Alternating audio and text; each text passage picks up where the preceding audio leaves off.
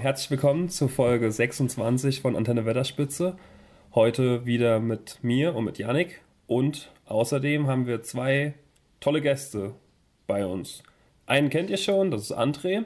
Und einen neuen Gast. Und ich würde sagen, ihr sagt einfach beide nochmal selbst kurz, wer ihr seid und woher man euch vielleicht kennt und was ihr mit Herr der Ringe zu tun habt.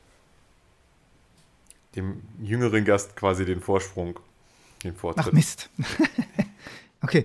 Ja, hi, ich bin der Michael, auch bekannt als Duda oder Dudaka. Ähm, man kennt mich vielleicht der ein oder andere von YouTube oder Twitch. Dort habe ich Kanäle, die Dudas Welt heißen und früher eben Dudaka.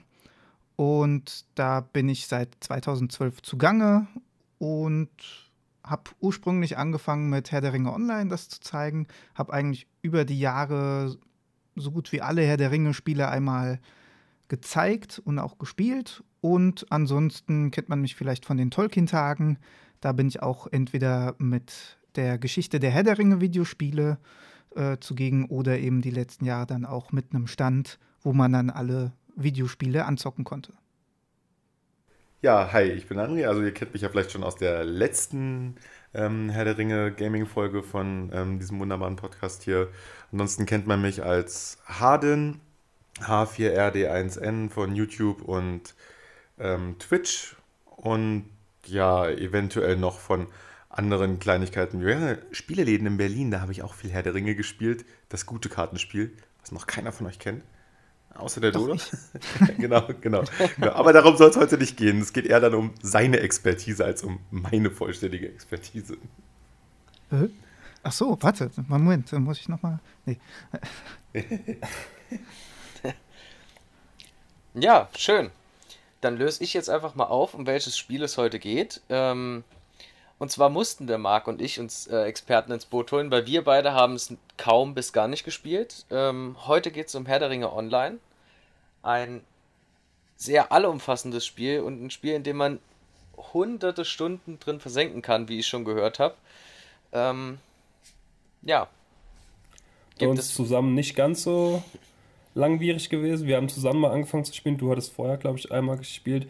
Auf jeden Fall, ich habe irgendwie drei Stunden gespielt, habe einen Zwerg gehabt, musste irgendwelche Rosenblätter einsammeln und durch irgendeine Höhle laufen. Und ich auch als jemand, der durch eine gute Grafik irgendwie beim Spiel bleibt, ist bei einem Spiel von 2000X Sieben. nicht so hängen geblieben.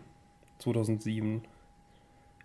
Janik, wie war es bei dir? Genau, du hast, glaube ich, vorher schon mal gespielt, kurz. Ja, ich ne? habe ich hab das äh, also lange bevor wir hier unseren Podcast starten wollten, mal angezockt. Ähm, hab mich, glaube ich, als Hobbit erstellt und bin dann im Auenland rumgedüst. Und bin eigentlich nur von Hobbitbauer zu Hobbitbauer und habe nicht sonderlich gewusst, was ich jetzt eigentlich machen soll. Und dann habe ich auch relativ schnell das Interesse verloren, bis wir es dann wieder versucht haben. Da ist es mir dann aber leider genauso ergangen. Und ähm, von daher habe ich es dann auch wieder gelassen. Aber ich denke, wir können jetzt auch hören, ähm, warum man es trotzdem spielen sollte. Und dass es eigentlich ein fantastisches Spiel ist und wir eigentlich nur zu doof waren, es zu spielen. Zu doof würde ich jetzt nicht sagen, aber. ich würde, ich, ähm, sagen wir es mal so. hm.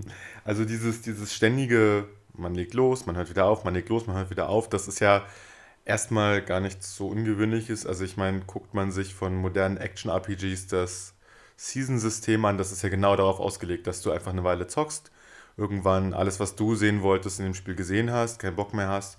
Und wenn es gut läuft, kommt in drei Monaten ein kleineres oder größeres Inhaltspaket raus, womit sie dich bei der Stange halten. Und ich finde, Herr der Ringe hat gerade früher ähm, noch viel mehr, finde ich, das Problem gehabt, was ähm, viele MMOs hatten. Es war halt ein reiner Themenpark, wie so schön diese Oberkategorie heißt. Das heißt, Du bist quasi der Besucher von Mittelerde, der sich dort in einer Version von Mittelerde, in der er sich wohlfühlen kann, ähm, durch die Gegend begibt. Und gerade am Anfang ist das ja sehr extrem dadurch geprägt, dass man keine großen Herausforderungen hat. Das dauert schon ziemlich lange, bis das wirklich herausfordernd wird.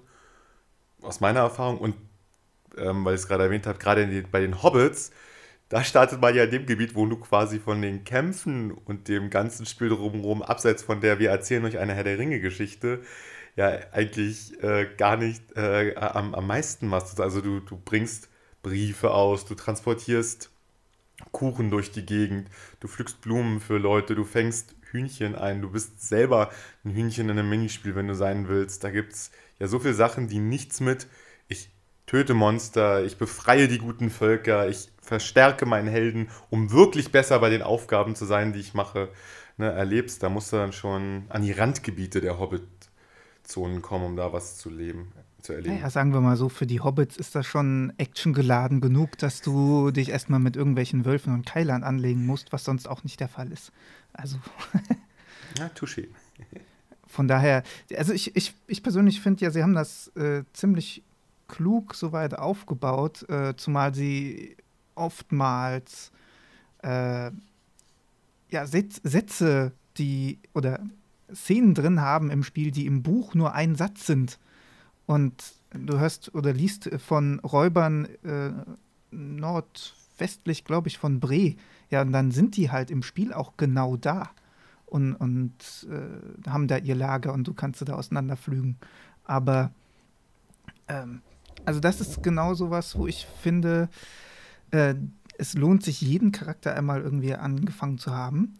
Und äh, ihr möchtet gar nicht wissen, wie viele Charaktere ich erstmal nur bis weiß ich nicht, 25, 35 oder so gespielt habe. Selbst zu der Zeit, als es nur bis 50 ging oder 60. Ähm, bin ich da oftmals nicht drüber hinausgekommen, weil es dann immer wieder mal so Durststrecken bei mir gab. Und ich dacht, dann dachte so, ah, jetzt kannst du den Charakter nicht mehr, okay, ich fange lieber nochmal von vorne an um, und dann Charakter gelöscht, wieder exakt denselben neu erstellt und so Geschichten.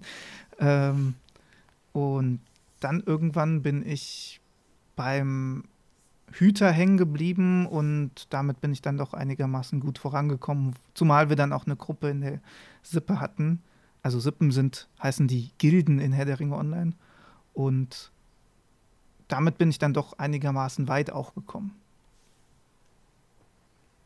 Also generell ist meine Einschätzung zu Herr der Ringe, ähm, dass es viel viel storylastiger ist als das durchschnittliche ähm, MMORPG, einfach schon dadurch, dass es ähm, dich mit diesen, mit, mit der Hauptstory-Quest, mit der er sich durch die Gegend zieht, wirklich ganz, ganz, ganz tief in die Welt reinführt und auch eine ähm, eigene Geschichte als, versucht zu erzählen oder auch sehr gut eigentlich erzählt, die ähm, ja, in der Herr der Ringe-Welt spielt und die da auch recht plausibel erscheint. Und ähm, das Ganze wird ja auch von Anfang an ja schon immer in enger Kooperation mit der Tolkien-Gesellschaft gemacht. Ja, ja, und das die, die mussten dann halt die ersten Jahre alles absegnen immer. Das war, war wirklich so. Die mussten, ja, ja. das musste Moria mussten sie komplett einreichen nach dem Motto, können wir diesen äh, Gegner da einbauen? Ja, ist okay. Und der? Nee, der nicht. Okay, den hier? Ja, doch, der geht. So, ähm, also zumindest das, was ich so davon weiß, also das ist äh, sehr hart auch äh, abgenommen worden, weil es vielleicht auch zu einer Zeit entstanden ist, wo das ein oder andere Spiel schon eher so schlechte Publicity gemacht hat. Ähm, hm, von daher. Hm? Verstehe ich jetzt gar nicht. Meinst, worauf sprichst du jetzt da an? Welches Spiel soll denn damals rausgekommen sein, was schlecht ja, das war? Ist, also Ringe? die Eroberung ist erst später gekommen, von daher, das kann ich nicht meinen. die Eroberung. Das du meinst doch nicht der Hobbit, oder? äh, der Hobbit, ja, sagen wir mal so, der Hobbit ist halt. Äh, wie mischt man Zelda und den Hobbit am sinnvollsten. Tada, fertig. also, aber ich, ich bin jetzt auch kein großer Fan davon. Ich habe auf den Tolkien-Tagen äh, absolute der Hobbit-Fans getroffen, die das äh, auch jetzt heute noch immer wieder durchspielen könnten. Ich versag allein schon bei den Trollen, ich komme da einfach nicht weiter. Aber ähm, ja, es ist, das ist eins der wenigen Spiele, die tatsächlich eher für Kinder angelegt waren, auch wenn es der Schwierigkeitsgrad nicht unbedingt war. Ähm, nur, dass wir das jetzt mal noch ein bisschen einordnen. Ich bin in dem ganzen Genre wirklich noch nie vertreten gewesen. Also korrigiert mich, wenn ich falsch bin, so die Konkurrenz, sag ich mal, ist ja so Metin 2, WoW. Ja, Oder? also Metin heutige, 2. ich wollte gerade fragen, heutige Konkurrenz oder? Nee, insgesamt so über die Jahre hinweg. Also über die Jahre hinweg hast du natürlich WoW, ähm, aber ähm, es gibt so viele, allein die ganzen Free-to-Play-Spiele äh, würde jetzt aufzuzählen, äh, das würde zwei Stunden und noch Mhm. mehr sprengen an Zeit. Aber ich denke mal, wenn man. Also SWTOR, sowas. Ja, genau. Also wenn ich echt, wenn man, wollte ich gerade sagen, wenn wir echte Konkurrenz nehmen zu Herr der Ringe, dann kann man sich ja auf die beziehen, die sich versucht haben an einem großen Franchise und da versucht haben, eben erfolgreich zu sein, weil das ist ja quasi das, was ich am Anfang gesagt habe, dieses, es gibt ja quasi diese, ähm, es gibt so drei oder vier Unterarten von MMOs und das, was wir am häufigsten kennen, was wir von World of Warcraft kennen, von Herr der Ringe oder von ähm, Star Wars, The Old Republic, was so angesprochen wurde, was denke ich mal auch eine ganze Menge Leute können, kennen, ist halt dieses Themenpark ähm, MMORPG. Du hast Regionen, die du reingehst und ein Abenteuer erlebst, das halt so ein- das halt, das halt einen kleinen abgesteckten Rahmen ist, wo du halt eine schöne Welt hast, eine gewisse Fantasy, von der du auch schon weißt, was dich erwartet, die jetzt keine allzu große Hardcore-Anforderung ist, sondern die halt ein schönes Erlebnis geben soll, dich schon herausfordern, aber dich eben nicht ähm, überfordern soll. Und da gibt es aus meiner Sicht als große Konkurrenz, also World of Warcraft ist zu jedem MMORPG Konkurrenz, Das weil ist der, genau. das ist der äh, Jordan unter den MMOs, von daher. Ja, genau. Das, das Ding, was alles quasi überhaupt erst ähm, auch so groß gemacht hat, muss man fairerweise sagen. Ähm, Habt ihr das beide gespielt? jo. Ich habe aktuell auch ein Jahresabo laufen oder was? Also Okay. ich warte halt jetzt auf Shadowlands, aber das ist ein anderes Thema. Ja. Hat mich jetzt nur so interessiert, ob, da, ob man dann sich so auf ein Spiel festlegt, wenn man da Nee, so nee. richtig drin ist, oder ob man dann alle spielt.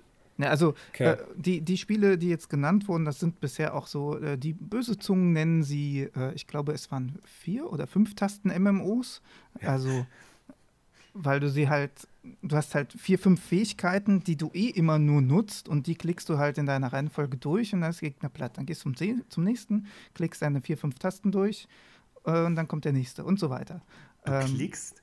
Bei, bei, bei WoW war ja das Schöne, da hatten sie ja ganz groß publiziert, weil es das schon für andere vorhergehende MMOs wie EverQuest halt schon sehr selbstprogrammiert und sehr sporadisch gab, hatten sie halt ein System eingeführt, womit die Leute sich selber Add-ons, Funktionen erstellen konnten, die ihnen das Spielen leichter machten. Und dazu kam und, und, und, dazu gehörte dann, was sehr schnell beliebt wurde, eben, dass du Tools hattest, die es dir ermöglicht haben, Fähigkeiten in gewissen Abständen, also mit richtigen Abständen immer wieder zu casten automatisch. Das wurde dann Das zwar immer mal wieder versucht zu unterbinden. Naja, sagen wir es mal so. Ja, ganz so direkt geht es nicht mehr, aber das, ähm, ich sag mal, es ist natürlich bei Herr der Ringe zum Beispiel halt ähm, durch verschiedene Add-ons viel besser sichtbar. Das finde ich aber auch vollkommen okay. Wann nur eben welche, wann eben welche Fähigkeit wieder abgelaufen ist, die Wartefrist darauf, sodass du die wieder einsetzen kannst und dass du dann eben deine Truppe auch maximal unterstützen kannst. Ähm, also um nochmal auf die Konkurrentenfrage zurückzukommen, also ich wäre ganz eindeutig, dass Warhammer Online, als es erschienen war, ein großer Konkurrent war, weil es ein großes Franchise war, versagt. Ähm, Schlag, äh, Star Wars, The Old Republic, hatte halt ein Abo-Modell, als keiner mehr auf Abo-Modelle gesetzt hat und ist abgeschmiert und hat, aber das ist ja auch später gekommen. Also ja, das ist aber die Frage, von wann reden wir halt von der Konkurrenz? Das ist äh, vom Erscheinungsjahr, da die Konkurrenz, hat sie natürlich eine andere als jetzt heute. Weil, wie du schon gesagt hast, es gibt gewisse Teilnehmer einfach nicht mehr. Ja. ja, das Gibt es stimmt. überhaupt noch viel, außer jetzt wirklich, also außer W&W und ähm, Lord of the Rings Online, da ist mir von dem ganzen Genre eigentlich gar nichts Doch, mehr im. Begriff. Also, äh, ich kann dir, ähm, also das, was am meisten so auch auf Twitch und Co. gespielt wird, klar, WoW, ähm, Herr der Ringe gehört da tatsächlich schon eher zur Nische. Aber du hast dann noch äh, Guild Wars 2, was viel gespielt wird, Final Fantasy 14 Online, ähm, was viel gespielt wird. Ähm, ja, das sind so Elder die. Scrolls. Okay. Elder Elder Scrolls, Scrolls Online, on, genau. Online. Ja, das läuft ist- richtig gut, seitdem sie umgestellt haben. Genauso wie Final Fantasy 7, seitdem die, äh, äh, Final Fantasy 14, seitdem die Ja. ihren, ihren Zyklus umgestellt haben und ihre ganze Art, wie sie es bezahlt machen, vom Abo-Modell weg zum, ähm, ja, Halb-Abo-Modell. Das ist ja bei denen auch nochmal was Besonderes. Ähm, ja, das, ne, läuft das halt besser. Weil, weil du eben gefragt hast, äh, ob, ob wir die auch alle gespielt haben oder so. Also ich habe in, in jedes mindestens reingespielt, aber durch die Bank weg, also das Einzige, was von denen, was jetzt eben genannt wurde, äh, Final Fantasy XIV spiele ich noch am wenigsten davon. Elder Scrolls müsste ich eigentlich mal wieder spielen. Ähm, aber ich finde, alle haben halt irgendwie ihre Vorzüge und würdest du die zusammenmischen, das wäre das perfekte MMO. Aber es wird es nie geben. Von daher, ja. Oder es wäre ähm, wär mega crap. Aber mir ist, noch, mir ist noch eine schöne Antwort auf die Frage eingefallen, was der größte Konkurrent zu Herr der Ringe online ist. Und zwar, ist ein bisschen ungewöhnlich, Dungeons Dragons Online. Warum? Weil es von denselben Leuten programmiert wird und ja. weil, ähm, naja, also sagen wir zumindest grafisch und damals, als ich, das ist wirklich sehr lange her, in Dungeons Dragons Online reingeguckt habe, habe ich schon das Gefühl gehabt, dass die sich ähnlich entwickeln. Vom Spielgefühl her hatte ich das ähm, Gefühl, da ist Neverwinter Night Online, was ja sozusagen das aktuelle High-Class in Anführungsstrichen Dungeons Dragons MMORPG ist, ist da halt fühlt sich da halt dann schon wieder ganz anders an. Also, ja gut, wenn du Neverwinter nennst, dann musst du halt auch Star Trek Online nennen, was es auch immer noch gibt und so. Das ist dann mittlerweile auch alles unter demselben Verbund. Äh. Ja, ja, nee, aber ich wollte, aber ich wollte nur, ich fand es nur witzig, dass ja Dungeon Ranks Online und Herr der Ringe Online ne, sicher tatsächlich vom selben Entwickler, also mittlerweile vom selben Entwickler sind. Obwohl Herr der Ringe es nicht auf die PlayStation 4 geschafft hat, was ich immer noch anprangere. Da würde ich es viel mehr spielen. Aber es ist auch schwierig. Also ich habe das tatsächlich, es gab so eine Zeit, da ist jeder irgendwie mit, oh geil, da gibt es jetzt so ein Programm, damit kannst du deinen Controller auf Tastaturbelegung und so. Dann habe ich das mal probiert, so durch die Gegend laufen. Ja, ist damit schon wesentlich angenehmer oder reiten. Aber spätestens im Kampf habe ich dann doch gemerkt, ja, nee, zumindest beim Hüter war das dann nichts. Mag mhm. beim Jäger jetzt vielleicht anders aussehen oder bei anderen Klassen habe ich es noch nicht probiert, aber äh, als ich das probiert hatte, war das so, dass ich dachte, ja, nice, aber nicht zu Ende gedacht. aber, okay, das hört sich ja jetzt ja. soweit schon mal ganz gut an. Ähm, jetzt haben wir auch schon schon schön abgeschweift auf andere Spiele. Ähm, aber um nochmal ursprünglich aufs Herr der Ringe Online zurückzukommen, ähm, ich wollte noch ganz am Anfang ansetzen, ähm, als ihr erzählt habt, dass das Spiel vom, vom Storyplot und, und so weiter sehr ausführlich und auch sehr schön gestaltet ist, weil es ja auch eben mit der Tolkien-Gesellschaft abgestimmt wurde. Was mich, äh, was ich jetzt hier auch zum ersten Mal gehört habe, aber ich muss auch ehrlich sagen, dass ich da schlecht informiert bin, ähm, hat mich doch jetzt schon sehr erstaunt und ähm, triggert mich jetzt auch so, tatsächlich nochmal reinzuschauen und dann ähm, mir die ganzen Texte auch mal durchzulesen, weil ich glaube, ich bin dann schon eher jemand, der bei so einem Spiel schnell genervt ist von zu viel Text und auch nicht sonderlich drauf achtet. Aber wenn es mir dann mal auffällt, dann bin ich richtig tief drin in den Text. Dann lese ich mir das alles durch und ich höre mir alles an. Ähm, und jetzt mal die Frage an euch: Ist das jetzt äh, wesentlich besser zu den anderen MMOs oder ähm, doch relativ gleich?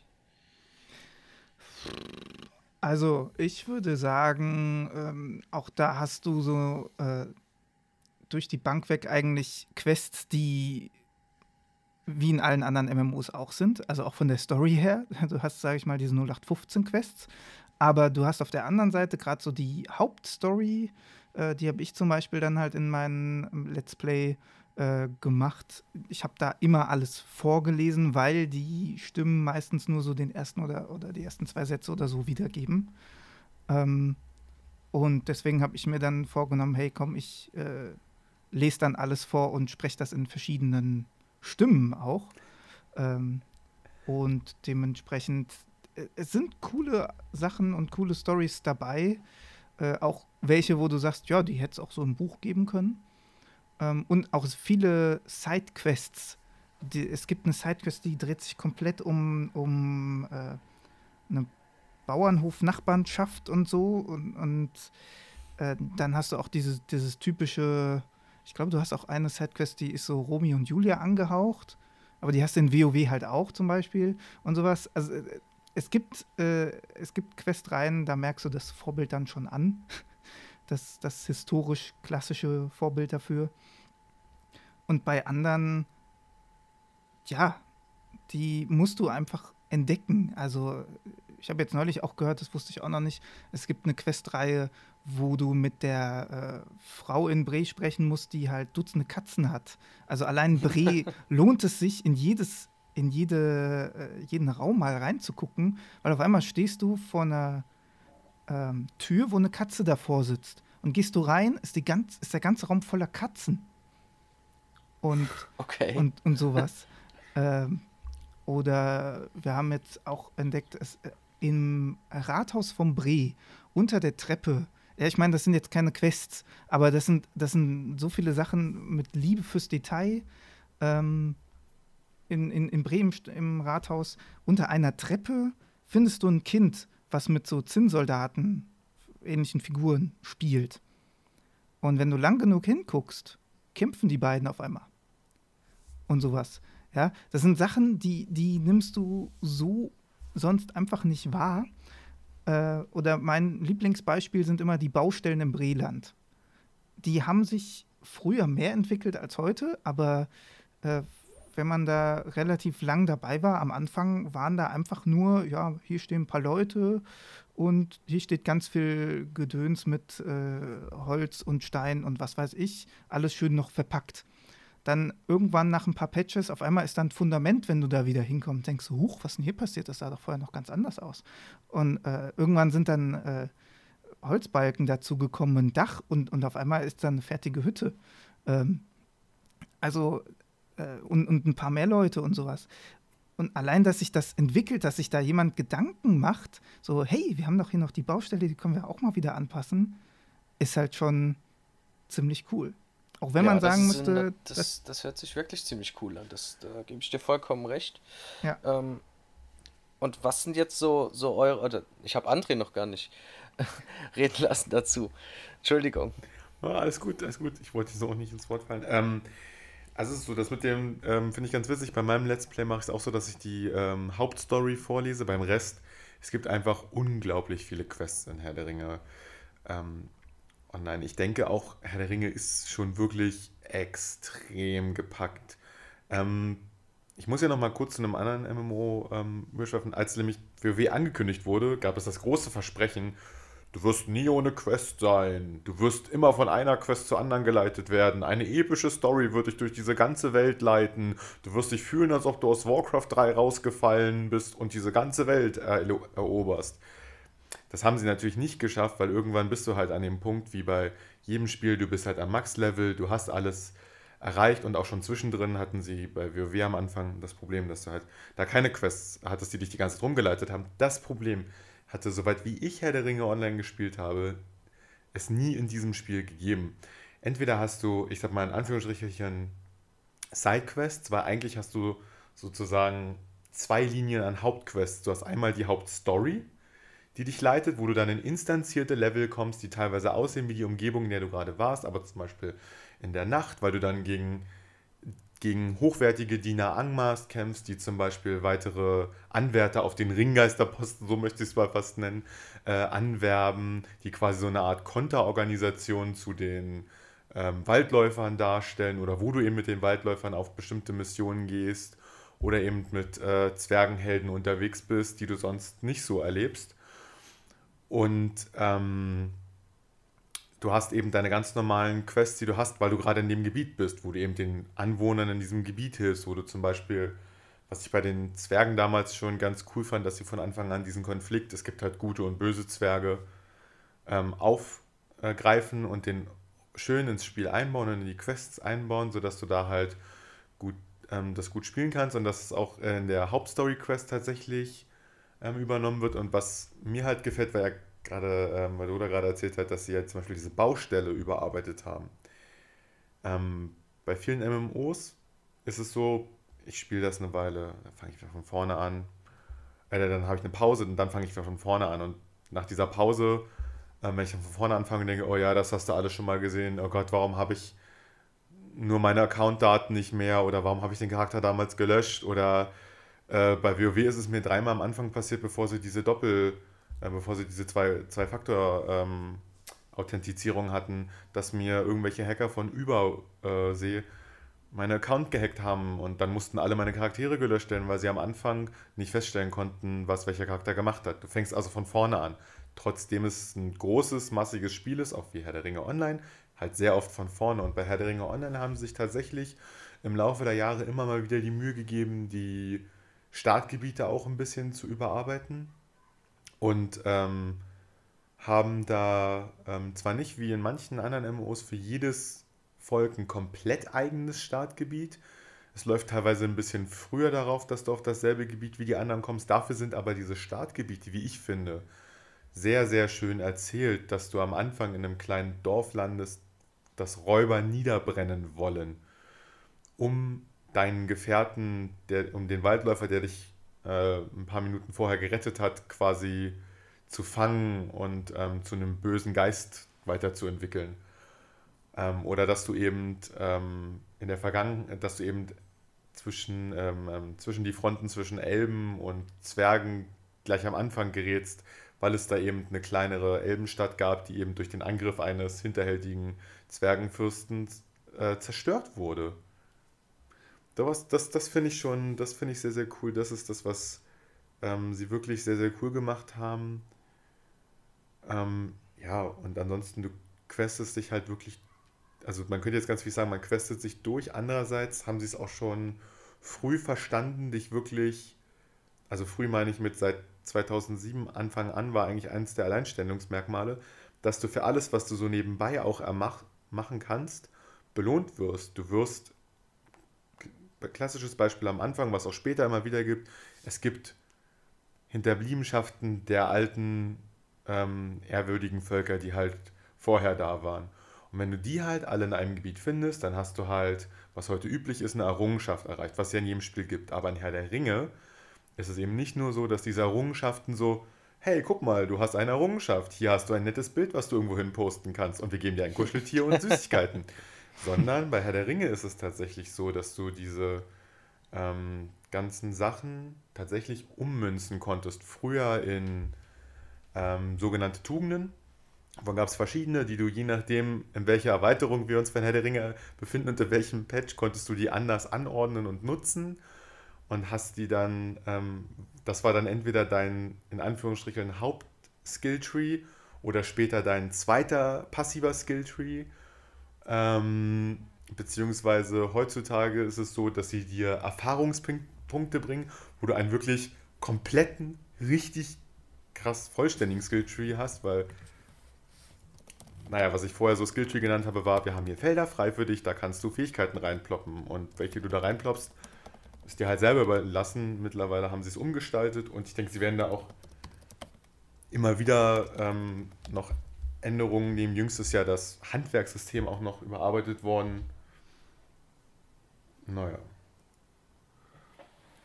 Ähm, was mich noch so interessieren würde, ähm, wie ist das denn, wenn man so einer Gruppe spielt? Ist das eher so ein Anreiz, das zu spielen, oder spielt man es eher allein? Was würdet ihr dazu sagen? Also kommt immer drauf an. Ne? Also ich habe die Erfahrung gemacht generell, ähm, dass man, dass Spiele durchaus witziger werden, wenn man es halt mit einer Gruppe spielt.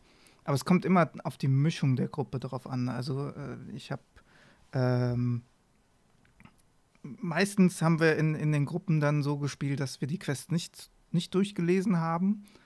Das macht Sinn, wenn es halt, äh, wenn du halt Gebiete spielst, die du schon alle kennst, ja. Also mhm. das, in dem Fall war das halt so, die Gruppe hat sich erst gebildet, da haben wir alle schon, die einen hatten Max-Charakter, die anderen äh, hatten mal mindestens die Hälfte oder so. Das heißt, die ersten Level konntest du easy wegspielen, weil jeder kannte eh schon alles. Ähm, auf der anderen Seite wurde es dann natürlich so, dass äh, später ähm, wurde es ein bisschen problematisch, weil ich bin jemand, ich lese halt dann gern die Questtexte und hab, hab die dann immer so ein bisschen quer gelesen, was für die anderen auch okay war, weil die meisten dann doch vielleicht erst einmal da waren oder so, aber noch nicht mehr. So. Und ähm, dann, dann war das okay. Aber ich für meinen Teil, also ich habe festgestellt, gerade zumindest in, für die Streams oder Let's Plays, ist es hier und da dann doch etwas einfacher, wenn man nicht in der Gruppe spielt, weil man muss sich dann nicht terminlich absprechen und du hast die Freiheit einfach zu sagen, hey, ich kann jetzt einfach weiterspielen. Und äh, nicht zu sagen, ah, das können wir heute nicht spielen, weil der und der kann nicht und deswegen müssen wir jetzt da warten. Das finde ich mal etwas blöd. Ähm, ja, aber vom, wenn man jetzt davon ausgeht, kann man das alleine spielen oder brauche ich zwingend eine Gruppe? Von der Frage, äh, nein, du brauchst keine Gruppe. Also es ist aus meiner Erfahrung heraus, kannst du es von vorne bis hinten komplett alleine durchspielen. Hier und da helfen dir natürlich, äh, hilft es dir natürlich etwas, wenn du auch Leute hast, die das Spiel ein bisschen besser kennen. Spätestens bei Helms Klamm oder so, da musst du dann leider durch, durch diese epischen Schlachten, ähm, weil die Story geht da nicht dran vorbei. Und wenn du die Story spielen willst, musst du die halt spielen. Und wenn du dann jemanden hast, der diese epischen Schlachten gut spielen kann, dann kommst du da auch in einem Versuch durch. Im anderen Fall könnte dann doch deutlich länger dauern, je nach Klasse, die du spielst. Also, ähm, ja. Also dasselbe kann dir übrigens auch bei Instanzen passieren, je nach, also je nach Klasse äh, kann das hier und da ein bisschen schwieriger werden. Auch die Erfahrung haben wir gemacht. Meine Freundin hat eine Kundige, ich glaube, es war eine Kundige, gespielt. Die kam bei der einen Instanz in Angmar irgendwie so gar nicht gut voran während der Jäger da einfach easy locker durchgelaufen ist. So, ich bin fertig, was ist mit dir? So. Und als wir es dann äh, zusammen gespielt haben, ging es dann nochmal etwas besser. Aber ähm, ja, so im, im Großen und Ganzen kannst du es eigentlich auf jeden Fall alleine schaffen. Und im Zweifelsfall, wenn du merkst, okay, hier komme ich noch nicht weiter in der Instanz, dann spielst du halt außerhalb nochmal so ein paar Level weiter und dann versuchst du es einfach nochmal. Irgendwann hast du ein Level erreicht, wo du die eh einfach alle wegrotzt. Aber also, es geht. Ja, ja also ich würde da noch, ähm, also ich würde dem zustimmen, auf jeden Fall. Herr der Ringe ist solo spielbar. Ähm, das ist ja auch so eine Entwicklung, die du in der ganzen MMO-Industrie hattest. Am Anfang hat man natürlich versucht, viele Inhalte zu schaffen, die nur für Gruppen lösbar sind, hat dann aber auch einfach irgendwann festgestellt, gerade Herr der Ringe hat, glaube ich, aktuell Max Level 130. Und ähm, klar, die Instanzen, die man sich da für die Gruppen ausgedacht hat, die halt Level 50 sind, die kannst du halt mit Level 70 natürlich ganz locker flockig alleine durchmachen. Da brauchst du dann gar keine Unterstützung mehr, weil die Monster, die da um dich rumtanzen, halt ähm, von deinem schiefen Lächeln schon tot umfallen. Andererseits haben die sich finde ich, ähm, schon recht coole Sachen ausgedacht, um ähm, eine Interaktion zu fördern. Also ich bin das erste Mal richtig langfristig äh, Ende 2008 einer Sippe beigetreten. Da waren wir echt richtig viele Leute, waren ähm, 40 Leute, die, min äh, die mindestens zweimal die Woche online waren. Also das war schon echt gut. Und ähm, wir hatten ähm, ja, wir haben das äh, Sippen- oder Gildensystem, wie es halt bei anderen Spielen heißt, haben wir halt ähm, so weit wie möglich ausgenutzt. Das Lustige war halt dann tatsächlich, dass das dann ähm, auf Englisch heißt das ja auch Keen. Das macht, dass das, ähm, dann warst du halt part of a Keenship, was dann nochmal so schön hieß, du hast halt so einen Familiennamen gehabt, den du mit dir rumtragen konntest und so. Ähm, da wurde oder wird auch bis heute noch bei Herr der Ringe viel, viel mehr Wert auf den Rollenspielaspekt gelegt, auch wenn du jetzt nicht auf einem Rollenspiel-Server unterwegs bist schwingt das bei Herr der Ringe mal irgendwie mehr mit. Die Rüstungen, auch wenn sie noch so cool aussehen, sind lange nicht so übertrieben bunt und grell wie in anderen Spielen. Du hast nicht diese ähm, übertrieben mäßigen, ähm, was weiß ich, äh, ähm, ähm, Glitzeredelsteine überall und nirgends. Ähm, es wird schon darauf geachtet, dass Sachen halt auch besonders aussehen, äh, die besonders aussehen, auch wirklich relativ besonders sind, dass du die dann eben nicht so prunkvoll überall, dass du die halt nicht schmuckhaft überall hast. So. Und eben ganz wichtig, sie haben diese, sie haben ähm, die Leute in Events unterstützt. Also ich weiß, wir hatten Leute bei uns in der Sippe, die haben eben Events geschrieben und du konntest dann in ähm, diese Events in Kooperation mit ähm, mit, mit wie, wie heißen die gleich? Na, mit, mit dem Support eben machen. Also die konnten dir zum Beispiel an gewisse Stellen der Gegend einfach mal ein paar NPCs mehr aufstellen. Hey, ich bräuchte jetzt Orks. Du hast natürlich nicht die Chance gehabt, stell die mir bitte morgen dahin, sondern du musstest dann schon warten und das möglichst gut absprechen, aber das ging dann schon, dass die solche Sachen gemacht haben oder ähm, dass die dann später sogar mal gewisse Bereiche instanziert haben. Das ähm, Tragische war leider, dass dann so Mitte 2009 aus menschlichen Gründen Liebe, Intrigen und Heiterkeit die Gilde halt zerbrochen ist. Und deswegen kann ich jetzt nicht genau sagen, ob das aktuell immer noch so toll unterstützt wird, aber das war halt wirklich ein starker Punkt, wo Herr der Ringe auch rausstach. Also sie hatten ähm, ja, ähm, sie hatten so viele tolle Events, die du halt nicht alleine machen wolltest, die auch nicht so ein Standard-Event-Kram waren. Also ne, bei, den, bei allen Computerspielen gibt es ja dieses, hey, dieses Wochenende, wenn du mit vier Leuten spielst, kriegt ihr alle 5000% mehr Erfahrung und jeder kriegt eine Legendary immer.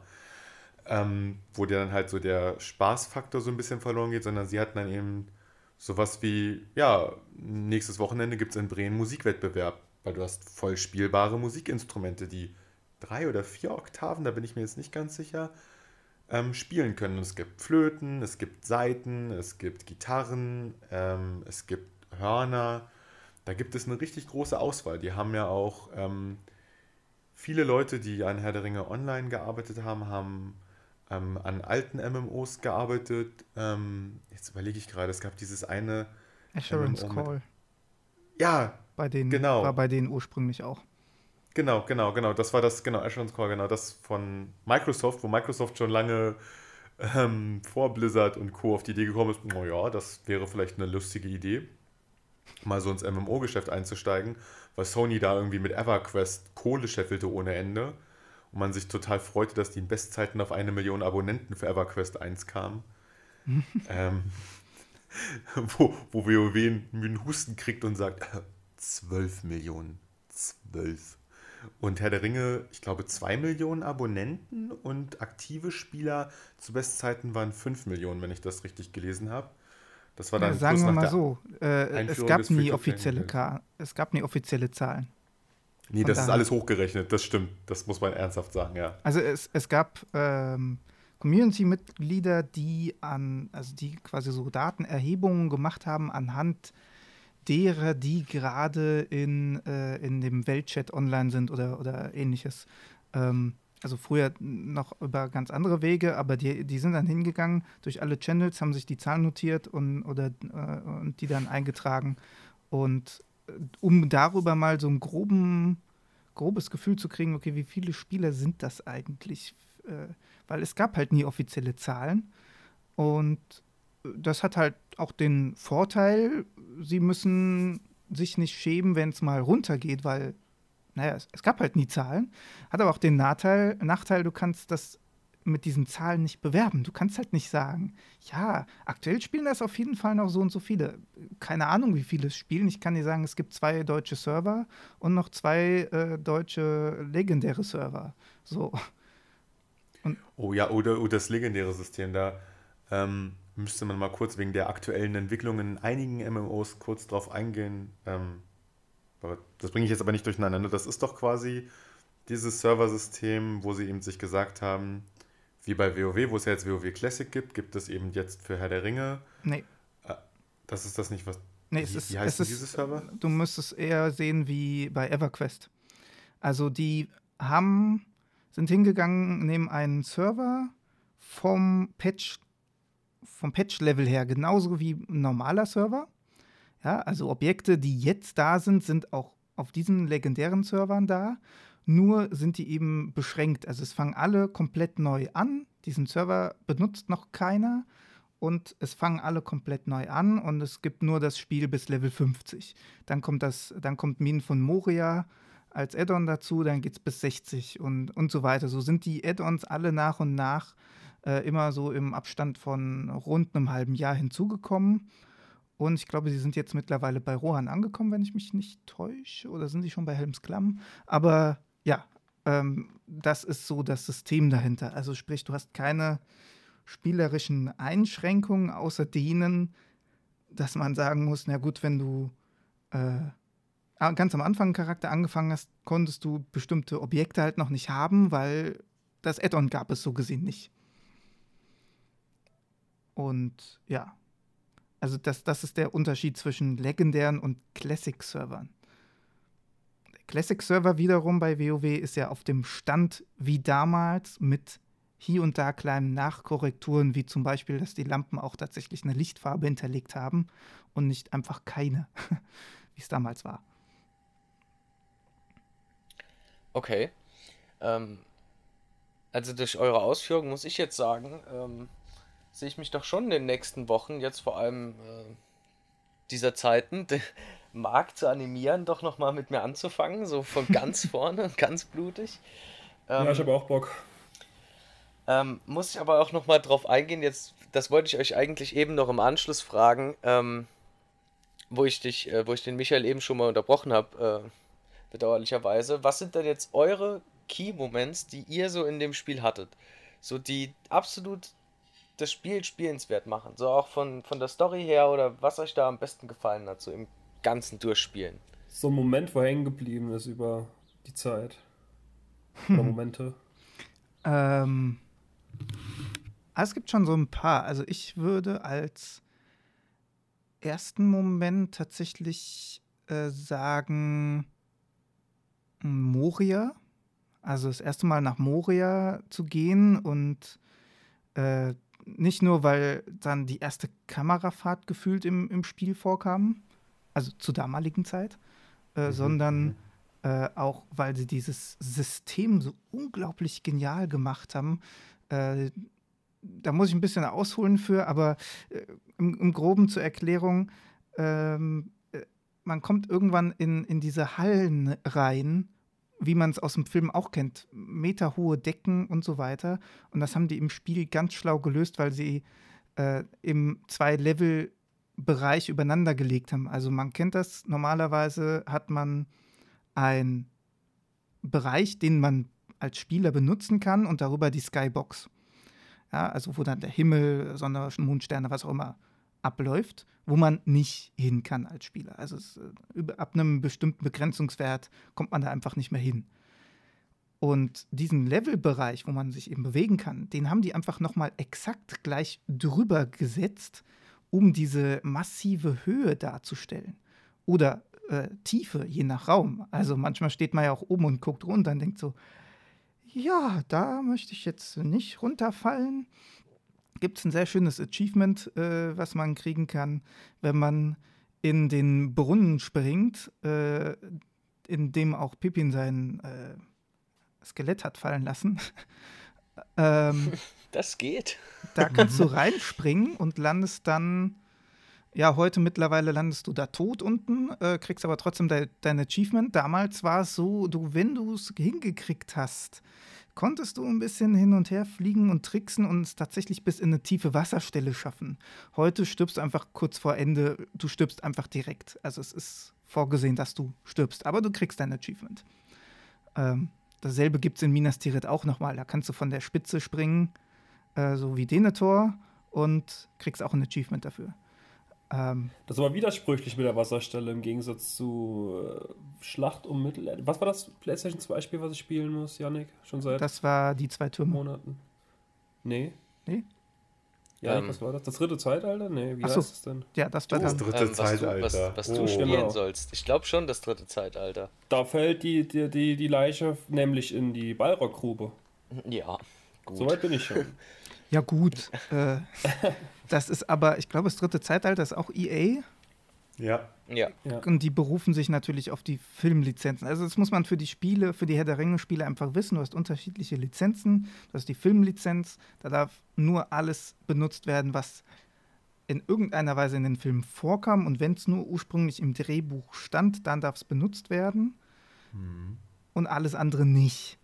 Äh, okay. Dementsprechend kommt Tom Bombadil halt auch nicht vor, außer im zweiten Schlacht- um Mittelerde-Teil, weil da glaube ich, äh, ich weiß nicht mehr, wie es da aussah von der Rechtslage her, aber äh, genau, ich glaube, da hatten sie die Lizenz erweitert auf, äh, sie dürfen alles benutzen, was halt irgendwann auch mal im Drehbuch stand. Und nicht nur das, ja, was man sichtbar muss ja sieht. Muss ja bei Schlacht um Mittelerde 2 so passiert sein, weil ja. die, die, die ganze Story, der ganze Storyplot spielt ja in, im Krieg im Norden. Ja. Und das kam ja im Film überhaupt nicht vor. Genau. Und äh, die andere Lizenz sind halt die Bücher, die ursprünglich bei Sierra lagen. Und Sierra hat das ursprünglich, meine ich, auch in Auftrag gegeben mit Herr der Ringe Online, damals noch als äh, Mittelerde Online oder Middle-earth Online. Hm. Und äh, das ging dann über, ich glaube, das war eine Kooperation zwischen Midway und Turbine. Also Turbine war da schon mit dran beteiligt, aber irgendwann ist dann halt Sierra raus, Midway raus und dann hat sich Turbine mit Codemasters zusammengetan, die dann in Europa eben das Publishing gemacht haben. Also, äh, aber das nur kurz zu der, der, den Lizenzen. okay, ähm, kommen wir nochmal zu deiner Story. Also wir waren stehen geblieben bei Pippins genau. Brunnengrube und dem Achievement. Genau. Entschuldigung. Alles gut. ähm, ja, die, also das, das sind allein so, so Sachen, wenn du da das erste Mal davor stehst und denkst so, hm, ob man da wohl reinspringen kann? Du springst da rein, Ladescreen und dann fällst du einfach nur minutenlang und denkst so, ähm, ja, hups. ähm, na gut, minutenlang nicht, aber ich glaube, du fällst doch, ja, 30 Sekunden oder so dauert das schon, die du da runterfällst. Ähm, das allein sind schon so Momente gewesen, wo ich dachte so, oh, krass. Oder jetzt zum Ende hin äh, auf, auf der, bei der Schlacht von Pelennor habe ich auch gedacht, boah, geil, dass die das überhaupt so darstellen können mit dieser alten Engine, finde ich schon ziemlich krass. Also die Engine hat sich leider über die Jahre nicht geändert, aber sie haben sie immer weiter aufgebohrt und das irgendwann kommst du halt an deine Grenzen. Mittlerweile hat es 64-Bit-Unterstützung, aber oh, läuft auf jeden Fall besser als 32-Bit, aber naja. also ich muss sagen, was, was ich ja unglaublich clever fand, war, ähm, wo ich auch echt von Anfang an sehr gespannt war, wie stellen sie den alten Wald da, ne? wenn wir uns an die Bücher erinnern, diese Bäume, die sich da fies den Hobbits entgegenstellen und verschieben die ganze Zeit. Du weißt halt nicht, wo du lang gehen sollst. Hast keine Ahnung. Als Hobbit, was mache ich jetzt? Wie reagieren die Bäume? Wie komme ich da durch? Und im Spiel haben sie das ganz clever gemacht. Die Engine hätte es ihnen halt nicht erlaubt, dass sich ganze ähm, Objekte innerhalb der ähm, na, in, in, innerhalb der Umgebung, der Landschaft bewegen. Das wäre, glaube ich, etwas krass gewesen. Also sie haben sich einen ganz einfachen Trick ausgedacht. Du konntest keine Maps benutzen, während du im alten Wald warst. Der war halt ein bisschen labyrinthmäßig aufgebaut und du musstest dich halt selber dort gut orientieren können. Es gab auch ein, zwei Monsterarten, die halt ähm, auf die Waldregion abgestellt waren. Es gab halt Huons und ähm, ja, Pflanzenwurzeln, die nach dir geschlagen haben, aber an sich gab es jetzt keine großartig viel bewegenden Bäume. Aber solange sie das drin hatten, dass man keine Karte vom alten Wald aufmachen konnte, fand ich das schon ganz toll. Ich fand das ehrlich gesagt ein bisschen schade, als sie das abgeschafft haben, weil das, das war wirklich eine kluge Idee von, huch, wo bin ich, was mache ich, wo muss ich lang? Das war aber, glaube ich, auch nur das erste Jahr.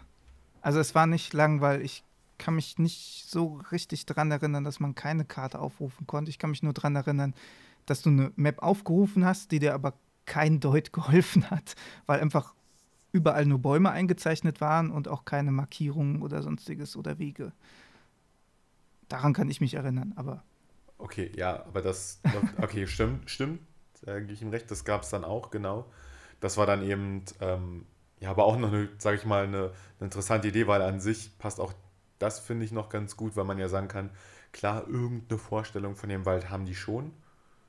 Ich fand ein bisschen klein, das hat mich am Ende dann so ein bisschen, ich dachte, ach, man verbringt zwar sehr viel, recht viel Zeit am Anfang da drin, aber ich fand ihn recht klein im Gegensatz dazu, als ich dann das erste Mal ähm, bei Elrond war. Das war, das war so cool. Ich finde, das ist so schön und liebevoll gestaltet mit den vielen Zimmern, mit den ganzen Elben, die da drum stehen. Auch das ganze Gebiet war so, so schön gestaltet mit dem Fluss, der dort entlang geht, mit der Hügelkette, der du, ähm, von der du absteigst sozusagen, um, um dort ähm, im Bruchtal zu, ähm, anzukommen. Das einfach, das, das ist mir so im Kopf geblieben, das fand ich so, so cool.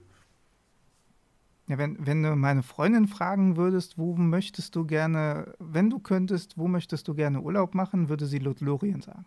äh, weil das im Spiel halt auch wirklich mit dem goldenen Wald und allem dargestellt wurde und äh, das halt auch echt sehr hübsch aussieht. Also äh, man, man kann natürlich hingehen und sagen, ja, grafisch ist das jetzt heute echt nicht mehr das Wunder, war es auch damals vielleicht nicht unbedingt. Aber ich finde, je länger man sich damit beschäftigt, umso schneller gewöhnt man sich daran auch und entdeckt dann eigentlich, okay, es hat seinen eigenen Stil und Flair dadurch, dass es eben nicht hingeht und sagt, wir müssen super echt aussehen. Ähm, es wird immer besser, also hier und da sind dann auch über die Jahre hochauflösendere Texturen hinzugekommen. Ähm, ist uns zum Beispiel auch bei einem Let's Play dann irgendwann am Anfang aufgefallen, so, hä, der Zaun sah doch neulich noch ganz anders aus. Was ist denn jetzt hier los? Und gehst hin, siehst du, ah, sieht irgendwie besser aus, interessant. Hm, hat das Update ja doch was gebracht. ähm, aber, ja, oder in, in, im Auenland, wenn du da jetzt hingehst im Vergleich zu früher, viel, viel mehr Wiese, Sonnenblumen ja. und so weiter, das ist auch ziemlich krass. Ähm, das stimmt.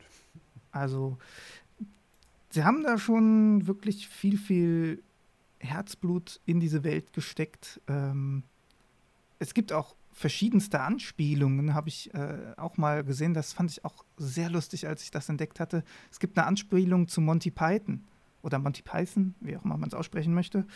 Ähm, und zwar ein, oh, wo war das? War das? Ah, ich weiß die Stelle gerade nicht mehr, aber es war irgendwo um, um, um den Eingang von Moria rum, da so in, in dem Gebiet.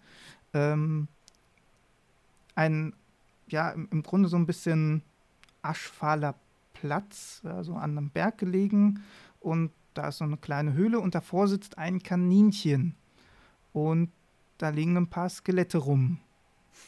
Das Kaninchen hat keinen Namen, aber man, es ist doch sehr eindeutig, worauf das anspielen soll.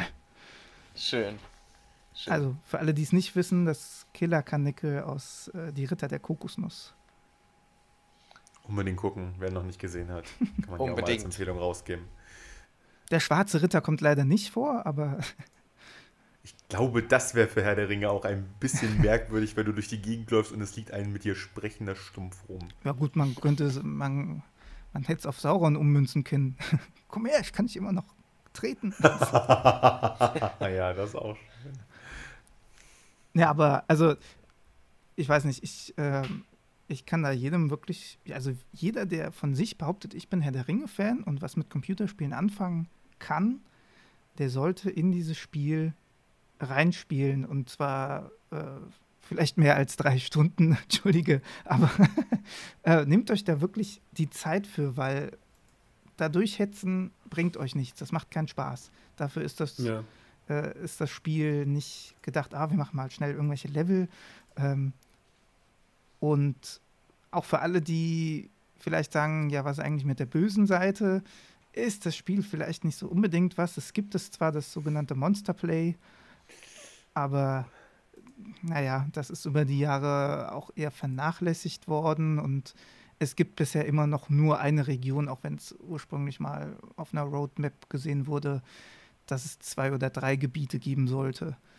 Ähm, Hat es nie also, gegeben.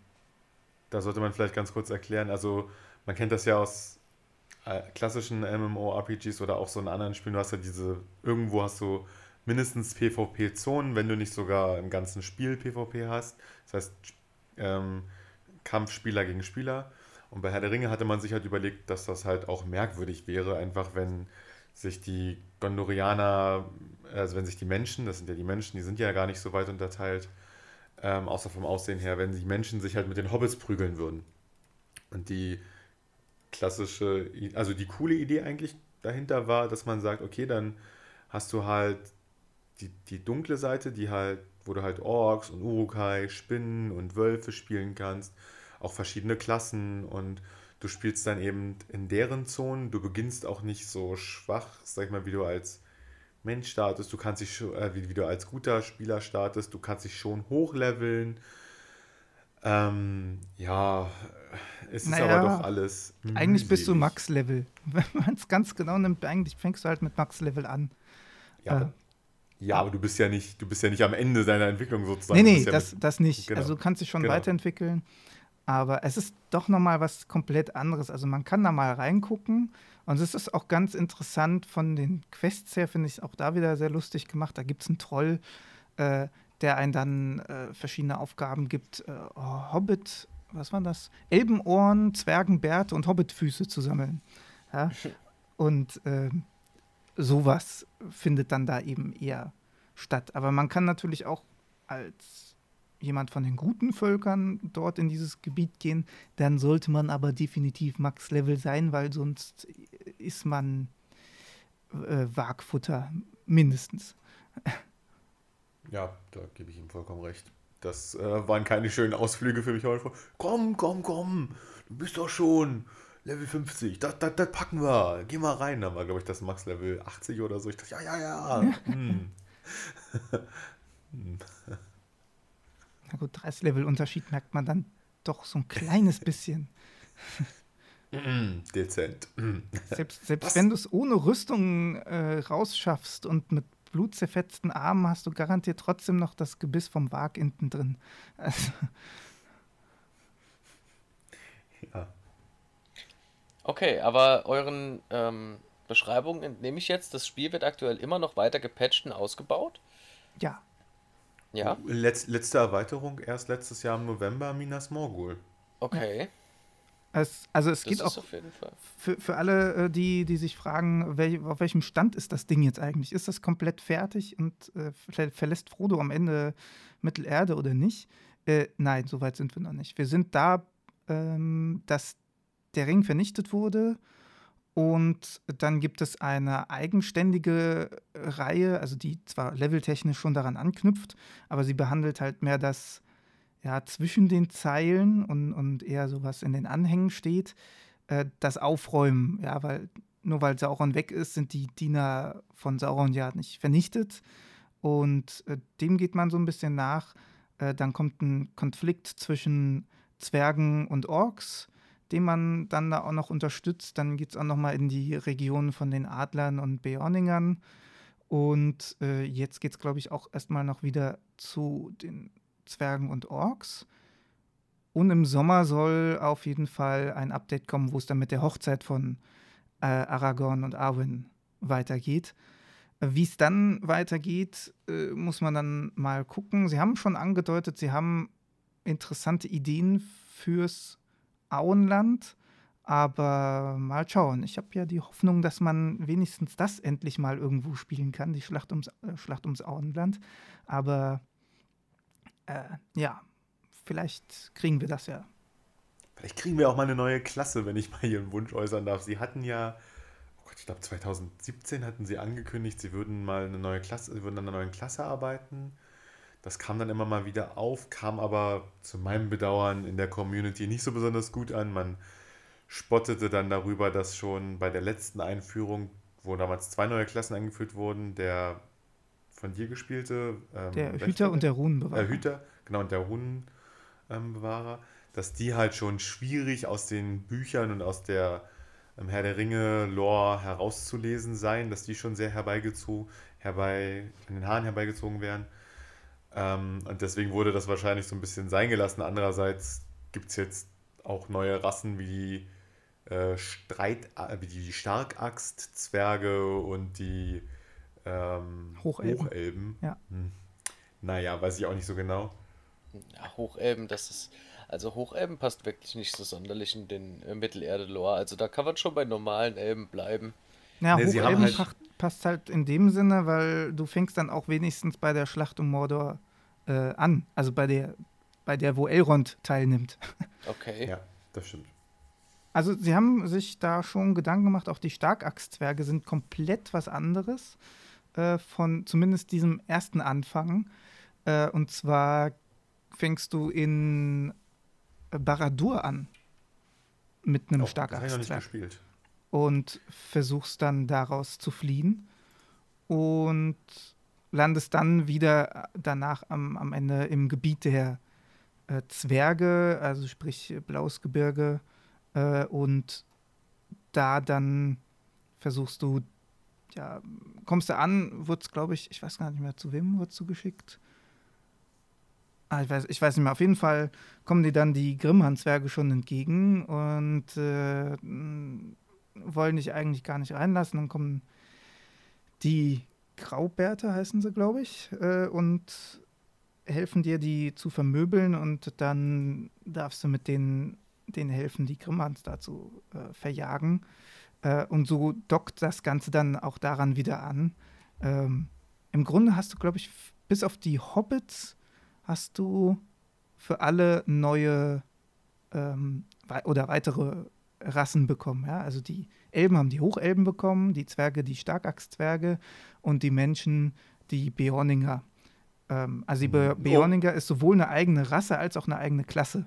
Also ja, wollte gerade sagen, also die, die, die würde ich, die ich ja jetzt nicht als Unterrasse der Menschen bezeichnen. Das finde nee, ich schon ein bisschen. Nee, nee, im, im Sinne von, hart. im Sinne der Story. Also du hast ein, eine andere Anfangsstory und knüpfst dann aber da an, wo die Menschen weitermachen. Und bei den Zwergen und Elben ist es halt dasselbe da, wo die Zwerge oder Elben ab einem gewissen Punkt weitermachen. Ich muss aber sagen, also bei den ähm, Beorningern, da ähm, zeigte sich das erste Mal, als diese Klassenrasse rausgekommen ist. Also, ne, diese, wie er gerade gesagt hat, ist ja eine eigene Klasse und eine eigene Rasse. Die können halt auch nur, die können halt ein Gestaltwandler werden sozusagen den es halt nur in dieser ähm, Rasse gibt. Die können auch sonst keine anderen Klassen wählen, wenn ich das richtig in mhm. Erinnerung habe. Ja. Genau. Ähm, und da war es aber so, als die ähm, rausgekommen sind, ist halt gerade am Anfang, das ist ja dann auch nach und nach geändert worden, ist halt aufgefallen, dass die halt sehr, sehr, sehr, sehr viele Animationen recycelt haben, was normalerweise nicht so schlimm ist und was man bei einem Gestaltwandler jetzt auch erstmal erwarten würde, aber es waren teilweise wohl unpassende Animation. Also ich erinnere mich Videos, die ich damals dazu gesehen hatte, wo dann dargestellt wurde, dass sie von ähm, Menschenkämpfern, die mit ähm, Hellebarden durch die Gegend kämpfen, halt die Animation von Hellebarden nach unten schlagen genommen haben für die Bärengestalt des Beon, Beoningers am Anfang, wenn er mit der Pranke von oben zuhaut, was halt merkwürdig aussieht, wenn man, wenn man das so ins Vergleich sieht. Und ähm, ja, ich da hatte man eben schon so ein bisschen gemerkt, dass zwischendurch ähm, sie auch mal mit dem Geld kämpfen mussten. Das muss man ja auch mal sagen, dass nachdem ja. sie ja, ähm, ne, sie sind ja gestartet als Abo-Modell, eben weil auch ähm, World of Warcraft damals ähm, das etabliert hatte, ja, Abo-Modell ist eine gute Sache. Free-to-Play gab es auch noch nicht so viel, wenn überhaupt. es Und war gerade am Rüberschwappen. Genau, genau, das, das ähm, ähm, es ist ja noch mal eine eigene Story, ähm, wie das alles entstanden ist. Aber auf jeden Fall ähm, haben die sich ja dann entschieden, ähm, irgendwann, okay, das bringt halt nichts mehr. Sie hatten, was ja ganz interessant war, zweimal im Laufe ihrer Geschichte, bevor sie auf Free-to-Play umgestiegen sind, Lifetime-Accounts verkauft. Und beim zweiten Mal habe ich zugeschlagen. Deswegen bin ich bis heute noch Lifetime-Account Premium-Spieler von Herr der Ringe Online. Ähm, und dann hatten sie eben diese Umstellung gemacht. Jetzt könnte man natürlich sagen, hm, naja, sie haben halt so ein paar blöde Einschränkungen gemacht am Anfang, vor allen Dingen, die es halt so bei solchen Free-to-Play Premium-Spielen halt gibt, ne, wo du dann im Chat nicht so viel schreiben kannst, wo du gewisse Komfortfunktionen nicht hattest, wo es dann so ein extra Punktesystem gab, die früher Lotro-Punkte hießen. Heißen die jetzt nicht Standing Stone Points oder sowas? Ich glaube, die, nee, die heißen die hießen, Vorbein, so? die hießen vorher Turbine Points und heißen jetzt so, Lutro so Points. ja, genau, nee, stimmt, stimmt, genau, so rum. Genau, so rum war die Änderung. Ähm, und das war für mich an sich ganz cool, weil immer ein paar Monate nach Release der Erweiterung kannst du halt gegen diese Punkte diese Erweiterung kaufen. Das heißt, ich kriege die Erweiterung in Einführungsstricheln umsonst. Ich habe die halt für mein Paket drin, was ich da habe, weil ich halt monatlich Punkte bekomme, die auch ein bisschen weniger geworden sind im Laufe der Zeit, weil ich auch glaube, dass noch ein recht veritabler Anteil an Leuten, die das Spiel immer noch spielen, tatsächlich so ein Lifetime-Account besitzer Was heißt sind. weniger geworden? Sind immer, sind immer schon 500 Punkte nur gewesen. Nee, ich habe mal 750 bekommen. Dann war das vielleicht irgendein Special-Ding. Aber. Okay, da möchte ich mich jetzt nicht zu genau stellen, aber ich würde meinen, das war mal mehr, aber worauf ich hinaus, wo ich ja eigentlich ähm, hinaus wollte, ist, dass ja man den ähm, wirklich zugute halten muss, dass sie über die sagen wir, verschiedenen Strukturwechsel, die sie ja im Hintergrund zu laufen hatten, immer den Free-to-Play, äh, den, den schon, den Premium, den Lifetime-Account-Nutzern gesagt haben, das bleibt erhalten. Das hätten sie nicht gemusst. Rein rechtlich hätte ich keinen Anspruch darauf gehabt, dass Standing Stone Games, wie jetzt der neue Entwickler und Betreiber heißt, quasi die alten Entwickler, die einfach ihr eigenes Unternehmen gegründet haben, ähm, das so weiterführen. Die hatten, also die hätten das nicht machen müssen. Hätten natürlich auch Schwierigkeiten mit ihrer Community gehabt, aber ja, das finde ich trotzdem ist schon mal ähm, was, was man hier positiv erwähnen kann. Ja, das, das zum einen. Also ich habe auch äh, ein Lifetime-Abo. Äh, also wir haben uns damals halt das angeguckt, weiß nicht, drei, vier Monate und dann haben äh, sowohl meine Eltern einen Lifetime-Account sich geholt als auch ich. Und äh, weil wir gesagt haben, ganz ehrlich, rechne das mal hoch. Das war zu der Zeit etwa vom Preis her so, wie wenn du anderthalb Jahre bezahlst und ab dem Moment rechnet sich dann wieder. Und wir haben halt gesagt, das werden wir auf jeden Fall länger spielen oder so lange, wie es das gibt. Und es hat sich definitiv ausgezahlt. Aber auf der anderen Seite, ich bin halt dann auch jemand, gut, ich gebe halt auch genug Punkte aus, meistens jetzt für Mithrilmünzen, das ist vielleicht auch nochmal kurz erwähnt, das sind im Grunde so Shortcut-Münzen. Ja, wenn du die hast, dann kannst du am Ende, um die Quest abzugeben, musst du nicht zum Questgeber zurücklaufen, du klickst auf die Münze und nimmst dann, wie ich es immer nenne, eine Abkürzung äh, und dann bist du halt beim Questgeber und kannst eine Quest abgeben. Oder geh mal zu dem hin, der hat für dich eine Aufgabe. Klick, zack, bist du da und musst nicht laufen, reiten oder sonst was. Äh, und ja, ist für einen Stream oder Let's Play ist das halt ein bisschen angenehmer, finde ich, zu gucken. Ähm, ja, aber auf jeden Fall, dadurch habe ich diese Münzen meist nicht im Überschuss zwingend. Aber ich sage mir dann auch über die Jahre, ganz ehrlich, damit die an mir trotzdem noch was verdienen, nehme ich halt von diesen Add-ons immer das dickste Paket.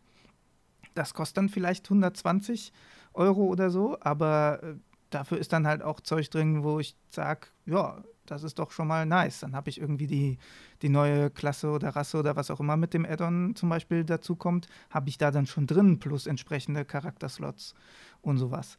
Ähm, ja, klar kann man, könnte man die Preise dann auch gegenrechnen und sagen, ja, passt.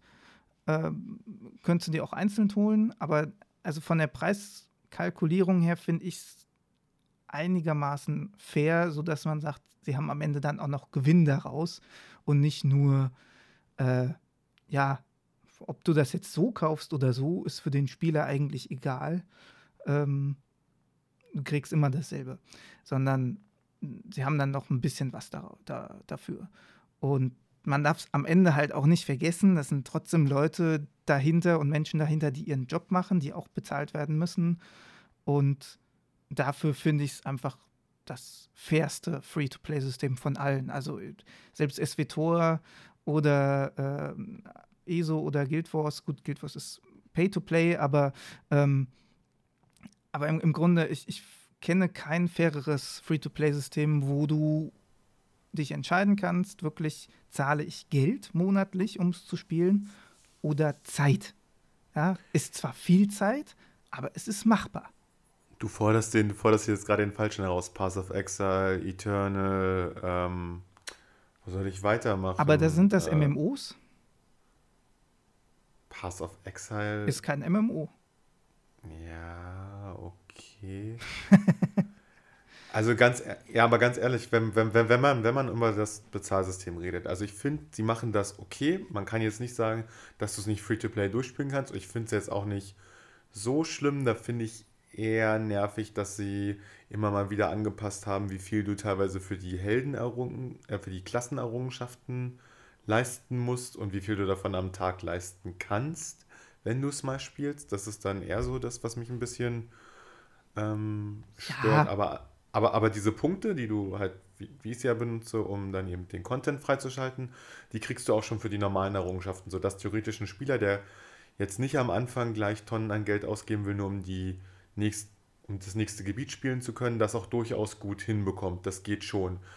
Ja. Ähm, ich habe das jetzt noch nie so weit ausprobiert, dafür hätte ich mir halt einen neuen Account mal erstellen müssen, dass vielleicht mal guckt, ob das tatsächlich funktioniert, dass du in einem Gebiet quasi so viele Punkte sammeln kannst, dass du dir ein neues Gebiet freischalten kannst, aber du hast ja auch außerhalb der Gebiete, ähm, du hast die Schlachtzüge, Du hast diese. Ähm, Scharmützel. Jetzt komme ich gerade auf das System nicht. Was? Ähm, Scharmützel, genau. Scharmützel, wo du noch deine eigenen Soldaten hast, die du dir als ähm, Gefährten hochtrainieren und anpassen kannst. Was du nochmal, was nochmal ein komplett eigenes, solo spielbares oder auch als Gruppe spielbares System dir erlaubt, wo sie dir nochmal ähm, aus ihrer Sicht besondere Schlachten von Mittelerde erzählen, die sie selber ausgedacht haben oder die tatsächlich auch ähm, so als Seitenbericht im Buch halt äh, erschienen sind nach dem Motto, ne, ja, ja, da drüben das Dorf hat gebrannt und dann spielst du eben, wie dieses Dorf brennt und kannst es eben verhindern oder eben, sag mal, wenn du es nicht schaffst, eben zulassen, ne, so eine Sachen. Und haben sich da eine Unmenge an Spielsysteme ausgedacht. Der, der Belagerungskampf, der Kampf auf den Pferden, ähm, ja, Ach, wobei der jetzt vielleicht nicht so herausragend ist, aber es ist cool, dass es ihn in, äh, gibt. Nur ja. ja. hat er leider mit so Gummiband-Sachen immer noch hier und da zu kämpfen. Also ich bin jemand, ich nutze meinen Kriegsross eigentlich nie. Ich habe das genutzt, als ich es bekommen habe und dann bin ich aufs normale Pferd wieder umgestiegen, weil ich gesagt habe, das macht für einen Jäger irgendwie mehr Sinn. Klar, bei anderen Klassen macht das Kriegsross mehr Sinn, aber beim Jäger, ich kann mich hinstellen, lass die alle immer wieder zu mir reiten, weil die mich ja eh kaputt hauen wollen und dann schieße ich sie einfach die ganze Zeit ab und irgendwann sind sie platt. Fand ich effektiver. Ja, ich wollte jetzt eigentlich auch eher als, als Systeme, die sie sich überlegt haben, nochmal mit erwähnen, weil ich das trotz allem ähm, finde ich das schon eine Erwähnung wert. Also sie haben sich, ja. sie haben das natürlich ähm, ne, alles, alles auch, finde ich, gut passend eingearbeitet und um nochmal was rauszustechen, was tatsächlich ähm, viele MMOs angekündigt haben, aber so bis heute bin ich der festen Überzeugung, ist Herr der Ringe Online das einzige, was es tatsächlich aktiv macht und betreibt, sind Gruppenfähigkeiten. Das heißt, wenn so. du in einem Dungeon oder sowas unterwegs bist, hast du eben bestimmte Superfähigkeiten, die durch Zusammenarbeit der Spieler ausgelöst werden können. Ja, ich dachte, du wolltest aufs Housing. Nee, nee, das Housing gibt es ja bei total vielen und das ist jetzt auch bei Herr der Ringe nett, dass es da ist, aber ich habe jetzt auch nicht das Gefühl, dass das unglaublich besonders ist. Es ist halt cool ähm, und es macht auch Spaß, gerade wenn du mehr auf Rollenspielwert legst, nach Hause zu gehen, dir dein äh, Haus anzugucken mit den ganzen Köpfen, die an der Wand hängen, von den ganzen Supergegnern, die du besiegt hast und die Bilder, die du gesammelt hast und dir deine verschiedenen Kostüme und alles sowas anzugucken und deine Möbel und das ist wirklich cool, das ist sehr umfangreich, aber ich fand dieses Ne, das nochmal im Kampf eben dieses System, dass du eben tatsächlich dafür belohnt wirst, dass du aktiv zusammenarbeitest. Nicht nur im Sinne von, gut, ihr habt eure Fähigkeiten, die ihr eh habt, optimal genutzt und seid deswegen mit durchgekommen, sondern ihr wisst auch, wenn ihr Fähigkeiten in gewissen Kombinationen und so weiter benutzt, dann gibt es nochmal einen extra Bonus obendrauf. Also absprechen und zusammenspielen wird da belohnt. Ja, das, das stimmt auf jeden Fall. Äh, ja. Ja, Housing gibt es dann hier und da natürlich auch äh, lustige Objekte. Ich weiß auch gar nicht, ob die teilweise auch nur dann für die Sippe oder mittlerweile auch für alle sind. Aber bei unserem Sippenhaus gibt es zum Beispiel äh, zwei große Bierfässer, äh, aus denen du trinken kannst und wirst so besoffen, dass du K.O. gehst und dann irgendwo in Mittelerde wieder aufwachst. Äh, und das eine ist halt nur für Moria und das andere ist, äh, ich glaube, für den Rest der Welt. Ähm, und dann kann es dir passieren, dass du auf einer, ich glaube, die heißt einfach nur die Spitze, heißt die so, ähm, aufwachst und unter dir laufen halt vier Trolle rum. Je nachdem, wie dein Level ist, ist es dir egal. Oder denkst du, ja, nein, ich porte mich dann lieber weg, das ist gesünder. Ähm, oder du landest auf einer Eisscholle und äh, rund um dich rum ist halt nur Wasser. Das heißt, du musst auf jeden Fall in das kalte Wasser. Und bis zum Land kommst du nicht. Das ist zu weit, weil äh, das Wasser macht dir Kälteschaden und du erfrierst. Ähm, heißt auch da wieder eher lieber wegporten. Kann aber auch passieren, dass du einfach im Keilerbrunnen in Bre landest und denkst, Hä? wo bin ich denn jetzt? Da, da, da, muss man sagen, sie haben ja die, ähm, sie haben jedem Volk mehr oder weniger eine, eine Hauptstadt, zugeordnet, aber ich sag mal, der Punkt, wo man sich als freier Völkerspieler dann schon wirklich sehr oft auf, aufhält, das ist ja auch jetzt von Doda oft erwähnt worden, ist halt Bre. Finde ich, ist immer ein guter zentraler Anlaufpunkt gewesen, gerade früher, wenn, du, wenn der Sippe dann gesagt haben, okay, also es, es besteht eine gewisse Diskrepanz, hm, du willst da gezogen werden, du willst da gezogen werden, okay, wir treffen uns alle, ihr fünf geht jetzt mit ihm mit, ihr vier äh, macht dann noch die Quest danach und die, also hatten wir auch einen Gildenleiter, der das ganz gut organisiert hat, aber da war Bre immer so die zentrale Anlaufstelle und was ich sehr schön fand, wie sie sich das Schnellreisesystem überlegt haben, also wie sie das optisch darstellen. Weil man hätte das halt einfach mit einer Überblendung machen können.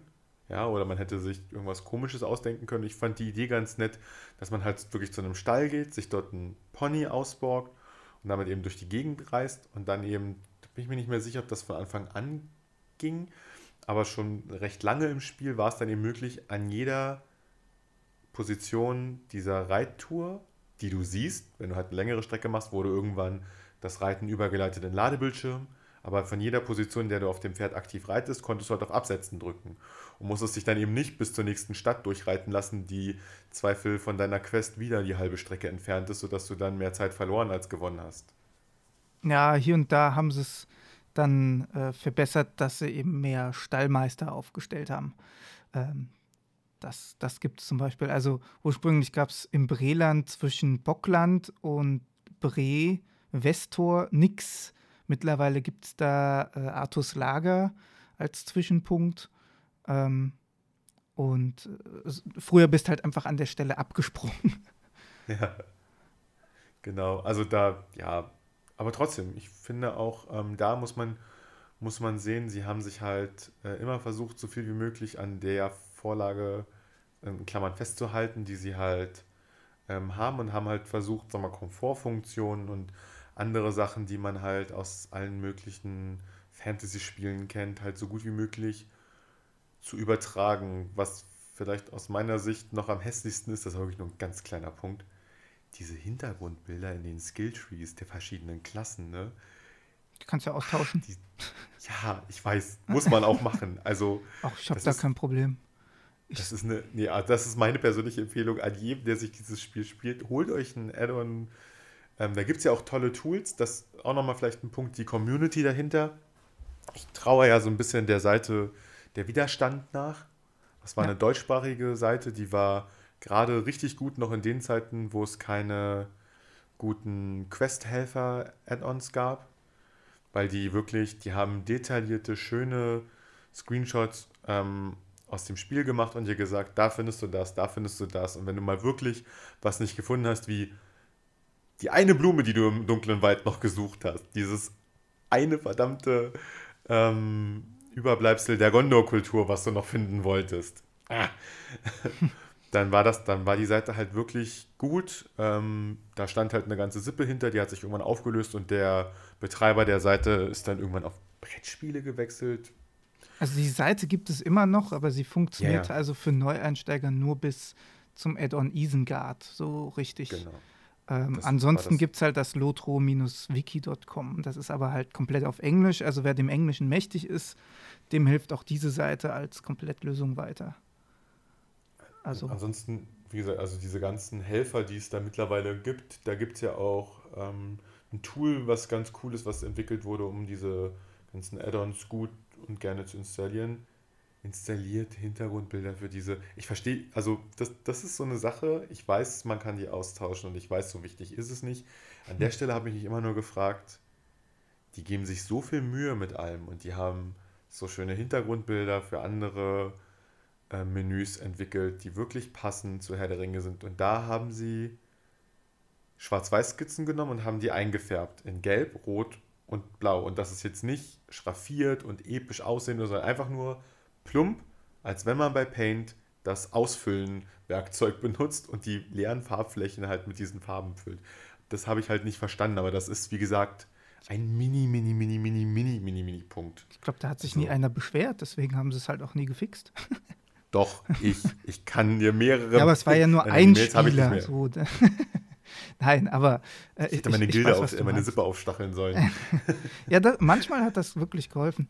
Aber also, wenn wir bei, bei Sachen sind, äh, wenn, wenn wir da ehrlich für werben, für dieses Spiel, dann muss man halt auch erwähnen, es kommt der Punkt, da stößt man dann hier und da leider auf Lokalisierungsprobleme. Also Ich bin jetzt an, an so einem Punkt gewesen, äh, sprich so mit ja, über 100 kommt das meistens erst. Ähm, wobei ich glaube, den einen Elb, der drei Sprachen spricht in Lothlorien, den, den gibt es immer noch. Äh, wobei ja. der fast mittlerweile zum Feature oder zum Running Gag geworden ist. Äh, it's not a bucket, it's a feature. Ja, also da, um kurz zur Erklärung, es ist halt ein Elb, den du sprichst den an und der gibt, der, ich glaube, der spricht als erstes Englisch. Die, äh, dann gibst du deine Quest ab und dann spricht auf einmal Französisch mit dir im nächsten Teil der Quest. Und im dritten spricht er dann endlich Deutsch mit dir. Aber äh, vielleicht auch aus dem Grund, weil es nicht mehr Sprachen gibt von dem Spiel. Russisch gibt es noch und Chinesisch, aber die gibt es halt in der europäischen Fassung nicht. Ähm. Auch schön. ja, ihr habt ja jetzt schon ähm, eine ganze Weile schön über das Spiel philosophiert. Ähm, Ach, euch gibt es auch noch, Entschuldigung. Ja, uns gibt es auch noch. Ähm, dachte, man, wir kapern den Podcast, das war jetzt die Idee, oder? Man, Hat geklappt. Man, man merkt so langsam, warum wir uns Expertenwissen ins Boot holen mussten, weil wir, wie gesagt, komplette Neulinge in dem Spiel sind. Ähm, ich würde jetzt aber auch noch euch einen Vorschlag machen, dass wir jetzt ähm, abschließend nochmal so über die die Klassen und ähm, Rassen, die es gibt. Also so ein kurzer Überblick über alles, äh, über alle Klassen und Rassen könnte uns noch geben und ähm, was die einzelnen Klassen vielleicht auch ausmacht und welche, also bei, bei Doda haben wir es ja schon gehört, das ist der Hüter. Ähm, aber der André, Jäger. bei dir, der, der Jäger? Ja, also Hüter habe ich früher halt viel gespielt und mittlerweile ist es eigentlich durch die Bank weg Jäger auch in anderen Spielen. Also okay. Fernkämpfer. Ähm, auf jeden Fall wäre es, glaube ich, da noch, noch inter interessant zu hören, was es denn jetzt so alles gibt und ähm, wie sich das Ganze zusammensetzt, beziehungsweise wie die dann auch zusammenfinden. Und was legt ihr uns vielleicht so ans Herz, wenn Janik und ich als Duo da reinsteigen? Nochmal. Was sollen wir spielen? Oh ja, oh, oh. Also, na, Klassen, also das, das fand ich auch wieder, das ist so eine Sache, wo du wieder merkst, da haben sich echt Mühe gegeben, Sachen, die du aus anderen Fantasy-Spielen kennst, wirklich cool und passend in die Herr der Ringe-Welt einzubauen. Ne? Also es gibt, fangen wir mit den klassischen Klassen an, es gibt den Wächter, ganz normaler Tank, Schildträger, Zweihandwaffenkämpfer. Dann gibt es den Waffenmeister, um bei den Nahkämpfern zu bleiben. Der kämpft mit zwei Einhandwaffen, ist flink, schnell. Der ist quasi Legolas, wenn er seine Schwerter gezogen hat. Ja. Dann gibt es den, ähm, auch als Nahkämpfer noch, den ähm, Hauptmann würde ich schon noch so als Nahkämpfer bezeichnen. Das ist quasi. Ja, je nachdem, wie man den spielt, aber ja. ja, ja, genau, aber, aber ähm, also mal, die, die, die, die ursprüngliche Idee war, so, es, es ist so eine kleine, wie übersetzen wir eine gewisse Mechanik. In vielen Fantasy-Spielen oder Geschichten gibt es halt einen, der so eine mächtige Aura hat, die alle in seiner Party oder in seinem, äh, in, in, in seinem Bereich halt beeinflusst und besser macht. Und das ähm, haben sie beim Hauptmann eben so gelöst, dass der einen Fahnenträger hat, der mit ihm mitläuft und der eben je nach Fahne, die er halt hochhält, sozusagen einen Bonus für die Gruppe gibt. Ähm, ja, und dann gab es den, ähm, den, den Jäger natürlich im, äh, zum Start, der halt der klassische Fernkämpfer ist. Der ist halt Legolas mit Bogen, kann man so schön sagen, finde ich. Und ähm, den Kundigen, der halt dann quasi, ähm, ja, also das ist quasi Gandalf in Low Level. Das waren so die ursprünglichen Klassen. Und dann kam eben noch der Runenbewahrer als, ähm, als nochmal zaubernde Klasse dazu. Und der, ähm, jetzt habe ich wieder vergessen, der, der Hüter, der dann tatsächlich nochmal als zweite Tankklasse dazu kam, aber wenn man den auf den ersten Blick sieht, ist, sieht es ein bisschen merkwürdig aus, weil er mit einem Speer kämpft, der hat so ein nicht ganz so groß wirkendes Schild und gerade die ersten Bilder vom ähm, Hüter waren so ein bisschen, dass er eher aussah, als ob er mit eher leichterer Kleidung unterwegs war. Ja, aber da kannst du dann bestimmt mehr sagen, weil so viele Hüter habe ich echt nicht gespielt. So meine Favoriten Wächter und Kundige. Vor allen Dingen, weil der Kundige der Beschwörer ist und ich spiele in jedem Spiel eigentlich immer lieber den Beschwörer.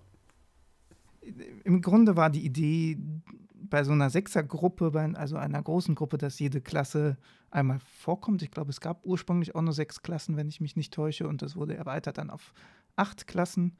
Ähm, aber es gab halt den, den Hauptmann, der hat noch einen Begleiter dabei und der ist so ein Bannerträger, der je nachdem, was er für ein Banner trägt, gibt er der Gruppe eben ähm, verschiedene Stärkungen mit. Äh, dann gibt es den klassischen Heiler, das ist der Bade, der dann auf seiner Laute Flöte, was auch immer äh, er dann äh, nutzt und äh, je nachdem, wie er skillt, ähm, heilt er die Gruppe natürlich und, und kann auch wiederbeleben und alles. Äh, dann haben wir den Schurken. Ich glaube, auch das ist selbsterklärend. Der macht halt Schaden über Zeit und sowas. Ähm, kann auch schleichen und kann auch, äh, hat auch Fähigkeiten, die aus der Deckung heraus mehr Schaden machen, als wenn er sie einfach so macht. Äh, was haben wir noch? Das haben wir, das haben wir, das haben wir. Äh, den habe ich jetzt eigentlich vergessen? Ja, den Jäger, genau. den, den Jäger, den Fernkämpfer. Und dann haben wir eben den Runenbewahrer, der stellt verschiedene Steine auf und äh, die wiederum haben, ähnlich wie beim Hauptmann, verschiedene positive Eigenschaften, wobei der Runenbewahrer sich dann immer entscheiden muss, was will er machen? Will er Schaden machen oder will er heilen mit den Steinen? Er kann immer nur eins von beiden, beziehungsweise je weiter er eins äh, von beiden im Kampf benutzt, umso weniger kann er das andere. Sprich, wenn er sich jetzt im Kampf auslegt und immer mehr Schaden macht, umso weniger Heilfähigkeiten kann er dann benutzen. Ich glaube, er kann am Ende entweder gar keine mehr oder nur noch eine benutzen.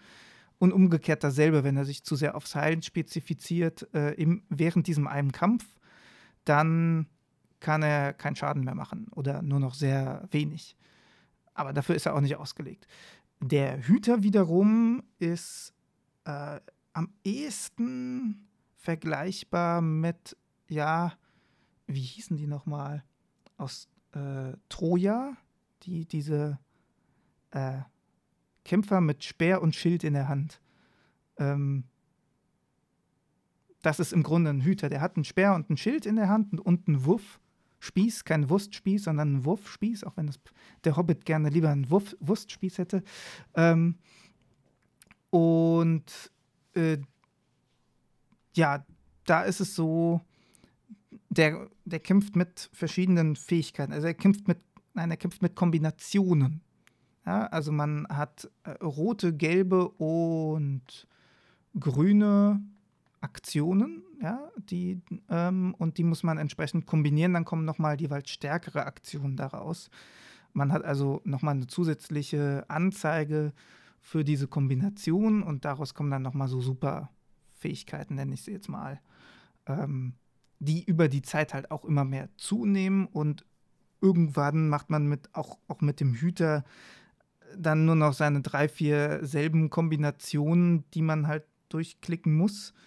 Äh, aber es kann je nach Menge auch erstmal ein bisschen kompliziert werden. Also der ist nicht ganz so einfach zu verstehen, wie ich finde.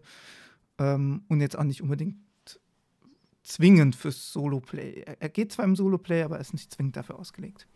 Da würde ich ja immer, den würde ich ja immer den Baden empfehlen. Also immer noch, wenn ihr beide zu zweit spielt, den, den Baden. Der ist halt, der Bade war quasi die Überlegung, ähm, also ich weiß nicht, der Bade ist halt die klassische Glaskanone, wenn man, wenn man das so ausdrücken kann. Er hat halt durch seine Melodien, die er äh, spielen kann, eine Chance, sehr, sehr, sehr, sehr viel Schaden zu erzeugen, aber er kann eben auch sehr gut heilen. Nicht beides gleichzeitig, was ich immer ganz cool finde, dass du dich dann eben tatsächlich entscheiden musst, was mache ich jetzt, was sie ja nochmal beim Runenbewahrer nochmal ein Stück krasser dargestellt haben, oder da war es deutlicher zu sehen, für was du dich gerade entschieden hast, weil du halt so eine ne, so, ein, so, so ein Schwanken hattest von zwei Balken, die dann halt immer nach links oder nach rechts ausgeschlagen haben, je nachdem, für was du dich entschieden hast, und dir dann immer stärkere Fähigkeiten in die eine oder andere Richtung freigeschaltet haben. Ja, aber das, also damals sind wir rumgelaufen mit einem, mit einem Wächter und einem, ähm, einem, einem Baden. Das ist natürlich schon wirklich sehr witzig. Ja, also die, äh, also eine Klasse haben wir noch vergessen, glaube ich. Also das ist noch der äh, Beoninger, der, der, oh ja, der ja. Formwandler, äh, der dann halt zwischen der Bärenform und, äh, nee, der Bärenform, nicht der Bärenform, ähm, wechseln kann. Eine Erdbeere. Genau. Heute bin ich eine Erdbeere, heute eine Himbeere. Äh, naja, die Himbeere macht mehr Schaden. Auf jeden Fall. Äh, warte mal, das war Tutti Frutti, das war eine ganz andere Sendung. Ähm, so. 2000 Punkte. Ja. Die Banane zieht sich aus. Juhu. Das wäre auch mal ein lustiges Spiel. Naja, ähm, auf jeden Fall äh, ist, ist, der Bär, ja, der ist schon. Der, der ist im Grunde ein Nahkämpfer und äh, Schadens. Ja, nee, also ja, Nahkämpfer und, und Tank in einem. Ähnlich wie der Hüter, wobei der Hüter, glaube ich, auch mehr Tank ist, hätte ich jetzt gesagt. Also er, er ist eher im Re Bereich der Tanks zu setzen, kann aber mehr Schaden machen als der klassische Wächter. Und ähm, ja, der Runenbewahrer war, glaube ich, die Option zu sagen, okay, ich möchte heilen, aber ich möchte auch ab und zu Schaden machen können. Und ja, als Kombination, ich hätte auch jetzt gesagt, entweder sowas Bade und Wächter oder Bade und Waffenmeister oder, oder sowas in der Richtung, äh, um euch jetzt mal bei den Basisklassen zu halten. Ähm, mhm. Welche Rasse ihr dann nehmt, ist, glaube ich, für die genannten egal. Ja, wobei äh, Hobbits können kein Wächter werden, aber der kann im Zweifelsfall dann einfach der Bade sein. Ähm, und wenn ihr Solo spielen wollt, geht der Bade einigermaßen gut, aber vorrangig natürlich der Jäger. Also der Jäger ist, ist die Solo-Klasse schlechthin. Der kann sich überall, ab einem gewissen Punkt, äh, kann er sich an diverse Orte porten. Äh, der kann aber eben auch ja, frühzeitig genug Schaden machen, sodass, wenn die Gegner bei dir sind, liegen sie eigentlich auch schon auf dem Boden. Also für Solo ist, ist der äh, Jäger auf jeden Fall sehr gut. Hat aber gleichzeitig eben auch dafür die Schwäche in der Gruppe. Wenn ihr also einen Jäger dabei habt, müssen die anderen Klassen, die eigentlich fürs Tanken zuständig sind, auch richtig tanken, weil wenn die ihre Klasse nicht spielen können, tankt halt der Jäger. Da, also da, da, da möchte ich mal sagen, als Wächterspieler stimmt. Also die ersten Raids, die ich äh, gewiped habe, lag vor allen Dingen daran, also, du musst mehr auf die Gegner achten, die der Wächter, äh, die ähm, na sag schnell, der Jäger pullt. Und ich so, hm, ja, okay. Ja.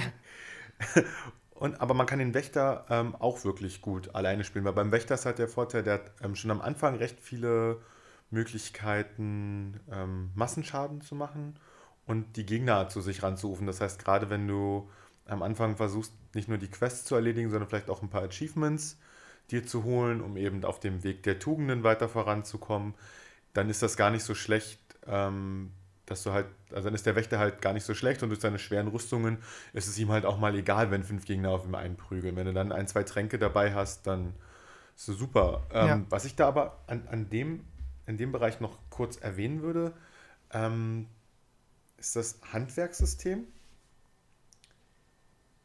Ähm, da wollte ich vor allen Dingen ähm, mal ganz neugierig fragen, weil ich habe das jetzt, ich habe jetzt seit der Erweiterung nicht mehr ähm, Herr der Ringe online gespielt. Ich gebe es zu. Was? Achso, warte. Ja, ja, ich hatte. nee, ich hatte, ich hatte leider tatsächlich äh, keine Zeit. Jetzt wollte ich wieder spielen. Jetzt das, muss erstmal mein Rechner so, gereinigt werden. Äh, Aber das ist eine ganz, nein, das ist eine ganz andere Sache. Das war so der Jehova-Ausruf gerade, oder? Äh, äh, nein, nein, ich habe nichts gesagt. Ähm, äh, ich habe lediglich gesagt, dass dieses Brot gut genug wäre für Jehova. Der hat es wiederholt. Entschuldigung. Ich bin da ganz schlimm bei sowas. Entschuldigt. Monty Python at ja. its best. Ähm, jedenfalls, worauf ich hinaus wollte, ist. Ähm, Handwerk. Genau, bei dem Handwerk ist es, also ist es nicht so wie in anderen Spielen, dass du dir zwei oder mehrere Handwerksfähigkeiten aussuchst und die Hochlevels und so, sondern du kriegst halt so eine Art Paket aus drei Sachen vorgegeben, wo du quasi eine Sammelfähigkeit hast und den dazu passenden Verarbeitungsberuf und entweder noch eine zweite Sammelfähigkeit oder noch einen zweiten Verarbeitungsberuf halt dazu bekommst, ja. den du halt dann hoch, das was, was du halt so hochleveln kannst. Und jetzt wäre die Frage, was haben sie denn daran jetzt noch groß geändert? Ähm, also ja, sagen wir mal so, es sind eher neue Sachen hinzugekommen und alles. Ähm, aber also ich, ich muss auch gestehen, ich bin nie so der große Handwerker gewesen. Ich entdecke das erst jetzt so langsam für äh, meine, ich nenne sie immer Klassik-Let's Plays, weil ich mir dann da selber Sachen auferlege, so ich darf bis zu dem Level nicht reiten, ich, in der Karte, in der im alten Wald gibt es keine Karte und so. Also ich habe mir mein eigenes Classic so gesehen damit gebastelt und habe da dann für mich auch das Handwerk so ein bisschen entdeckt, weil ich mit diesem Classic das so ein bisschen entschleunigen wollte. Äh, und naja, äh, im, im Grunde ist es schon richtig, also man bräuchte schon wenigstens zwei Charaktere, um einen, einen, ja, wie nennt man es? Einen Ablauf. Professur? Hm? Äh, eine Professur, meinst du? Ja, also ich, ich möchte darauf hinaus, dass, dass halt, du hast ein Metall, Erz, was auch immer, abgebaut. Das wird dann weiterverarbeitet äh, und um daraus dann tatsächlich äh, mehr machen zu können, brauchst du halt einen Schmied. Das kann aber meistens nicht zwingend derselbe Stamm. Ja, das heißt, äh, du brauchst auf jeden Fall zwei Charaktere, um das dann fertig verarbeiten zu können. Außer du nimmst natürlich genau diese, diesen Handwerksbereich, wo du dann, ich glaube, den gibt es auch, wenn ich da jetzt nicht ganz falsch liege, äh, wo du ähm, meinen, äh, was, ist denn das auf Deutsch? Äh, Berg, Bergbau. Bergbau, ja, genau, sowas ähm, hast. Hm. Und hm. dann die Schmiedekunst, genau. Genau, also es gibt, das gibt sogar in zwei Kombinationen, weil sie haben sie ja Rüstung, Ach genau, Rüstungsschmied hast du ja auch noch. Schmieden genau. ja. haben sie auseinander gemacht, plus Goldschmieden und da war das dann tatsächlich so, dass es ähm, für diese drei, sag ich mal, verarbeitenden Berufe auch jeweils ein, es gab irgendwie eins dieser Dreierpakete gab, wo dann auch immer noch dazu eben, ähm, ähm, na sag schnell, äh, Förster, Bergbau dazu war, sodass du halt an Achso. die Rohstoffe schon rangekommen bist. Aber du hast halt immer irgendwie eine Professur, wo du halt denkst, so, äh, ein, ein, einen Beruf, ein Handwerk, wo du halt denkst, das brauche ich jetzt nicht so richtig. Oder ich muss es mir eben, wenn es ein zweiter verarbeitender Beruf ist, eben sehr mit Geld finanzieren oder eben durch eine nette Sippe. Ja. Ähm, Wobei ich sagen muss, was, was ich noch ganz nett fand, ähm, den Gelehrten, den habe ich sehr gemocht. Muss ich sagen, das gefällt mir echt ganz cool. Das finde ich ist auch so aus meiner Sicht der ikonischste ähm, Handwerksberuf, weil was du machst ist, du sammelst Schriften und alte Reliquien von den früheren Völkern oder auch den jetzt noch existierenden Völkern, die du dann eben später zu Tränken und so verarbeitest, beziehungsweise das Wissen daraus ziehst, zu, zu Buffs und so. Das ist dann wieder der spielerische Aspekt, aber ich sag mal, der Story-Aspekt, dass du eben quasi wie so eine, ja, dass du, dass du halt ähm, durch die Gegend ziehst und das Wissen Mittelerdes zusammenträgst, um deinen, um, um, um den Menschen unter den, den freien Völkern um dich herum helfen zu können. Das finde ich, fand ich halt immer sehr stylisch, dass du dann auch wenn du in Ruinen unterwegs bist, halt in die Vasen reingucken musstest, damit du da halt die Sachen findest. Ne? Und dass das halt so kleine Schrifthäfelchen waren oder tatsächlich aus Ton geformte kleine Figuren. Ähm, dass das auch so dargestellt wurde, das fand ich immer wirklich äh, schön. Das hat ja, echt nochmal sehr, sehr gut reingepasst. Für alle, die den Gelehrten nie gespielt haben, so wie ich, ist es dann immer so, ach, das kann wieder nur ein Gelehrter benutzen. Und denkst halt erstmal so, ah, da ist ein Kästchen, das kann ich. Nee, geht nur für Gelehrten. Oh. Aber dasselbe könnte man ja auch vom ähm, Dieb. Nein, wie heißt der in Herr der Ringe? Jetzt habe ich es vergessen. Das hat ja, nämlich auch noch bei den Klassen vergessen, fällt mir gerade Nee, nee, auf. den Schurken hatte ich erwähnt. Achso, den Schurken, Entschuldigung, ja, ja. ja, genau. Stimmt, nee, genau, das geht ja dann noch, mal, geht ja dann noch manchmal für den Schurken. Was er denkt so. Hm. Kann der, kann der auch Bestimmtes nur finden? Nee. Ist das, ist das wieder, ist das abgeschafft? Aber das war auf jeden Fall mal so. Dann möchte ich mich nicht bei der aktuellen Version zu weit rauslehnen, wie gesagt. ich habe mitbekommen, dass er rausbekommen ist, habe dann aber Minas Morgul noch nicht gespielt. Und vielleicht bin ich auch schon zu weit weg von den Startgebieten, als dass ich dann noch sagen kann, ob das heute noch so ist. Aber was wir noch nicht gesagt hatten, äh, zu eurer Frage hin, äh, Klassen und Rassen gibt es ja auch noch. Äh, so die, ist es. Die, die wir noch erwähnen müssen. Ähm, und da haben wir, finde ich, auch eine interessante Lösung bei den Zwergen, weil da kannst du nicht zwischen männlich und weiblich wählen. Es gibt nur Zwerge. Stimmt. Sehr schön. Und das ist gerade für Rollenspieler sehr interessant, weil wenn du einen weiblichen Zwerg spielen willst, kannst du dem halt trotzdem einen Bart geben. Laut Tolkien haben ja auch weibliche Zwerge einen Bart und deswegen erkennt man sie meistens nicht zwingend äh, vom Unterschied her. Äh, außer du hörst sie dann irgendwie sprechen oder so. Und dann ziehen die Rollenspieler den halt einfach ein Kleid an. Das geht. Ja, oder so, geben einen weiblichen Namen und ziehen ein Kleid an, fertig, habe ich meinen weiblichen Zwerg. Ja, das, das geht ohne Probleme. Bei allen anderen hast du dann eben immer die, den Unterschied zwischen männlich und weiblich. Alle anderen heißen in dem Fall äh, klar die Menschen, Hobbits ähm, und die Elben. Und dann sind eben noch hinzugekommen die Beorninger, die müssen wir jetzt halt bei sowohl Klasse als auch Rasse nennen, äh, die eben, wie gesagt, eher den Menschen zuzuordnen sind, so ein bisschen. Dann haben wir die Hochelben und dann noch die Starkachszwerge. Und ich glaube, bei denen war es auch so, dass du keine Auswahl hast zwischen männlich und weiblich. Genau. Und jedes Volk hat so ein bisschen eine andere Hintergrundgeschichte. Äh, ist auch am Anfang immer schön mit kleinen Filmchen, die du dir angucken kannst, genauso auch bei den Klassen. Und dann hast du eben auch nochmal schön Erklärungen immer dabei, äh, was die Namensauswahl angeht. So typische Namen dafür sind dies und das und jenes. Äh, und das sind die Prä- und Suffixe. Und so ist halt auch mein Name damals entstanden, mit dem ich seither unterwegs bin, nämlich Dodaka. Äh, da ist mir das Auto damals gar nicht aufgefallen im Namen, weil ich hatte eine Mischung aus DOD und AKAR, also A-C-A-R und habe dann äh, ja, verschiedene Verbindungen durchprobiert, was, wo ich so dachte, ja, das könnte schon klingen hin und her. Und Dodaka hatte dann auch funktioniert. Den gab es damals auf dem Server Maya noch nicht, wo ich ursprünglich angefangen habe. Und ja, den Server gibt es leider nicht mehr. Der, deswegen spiele ich mittlerweile auf Bele also, oder Bele Gear. Und das ist auch der Rollenspielserver von den Deutschen. Lustig, geht mir genauso. Ich habe auch auf Maya angefangen. Witzig. Ja, ja. Und dann gibt es noch, äh, hier ist der andere Server, wenn ich mich nicht täusche. Genau. Ja, äh, ich glaube, hier, da, da habe hab ich auch drauf gespielt. Also die paar Stunden. Genau. Also Minuten. Also für, für Leute, das, was ich so mitbekommen habe, die Interesse an Rollenspiel und, und so haben, äh, die sind auf Bele deutlich besser aufgehoben, weil sie auf, auf hier dann eher schief angeguckt werden, ähm, wenn man es da versucht. Aber wie gesagt, das ist nur das, was ich gehört habe, nicht aus eigener Erfahrung.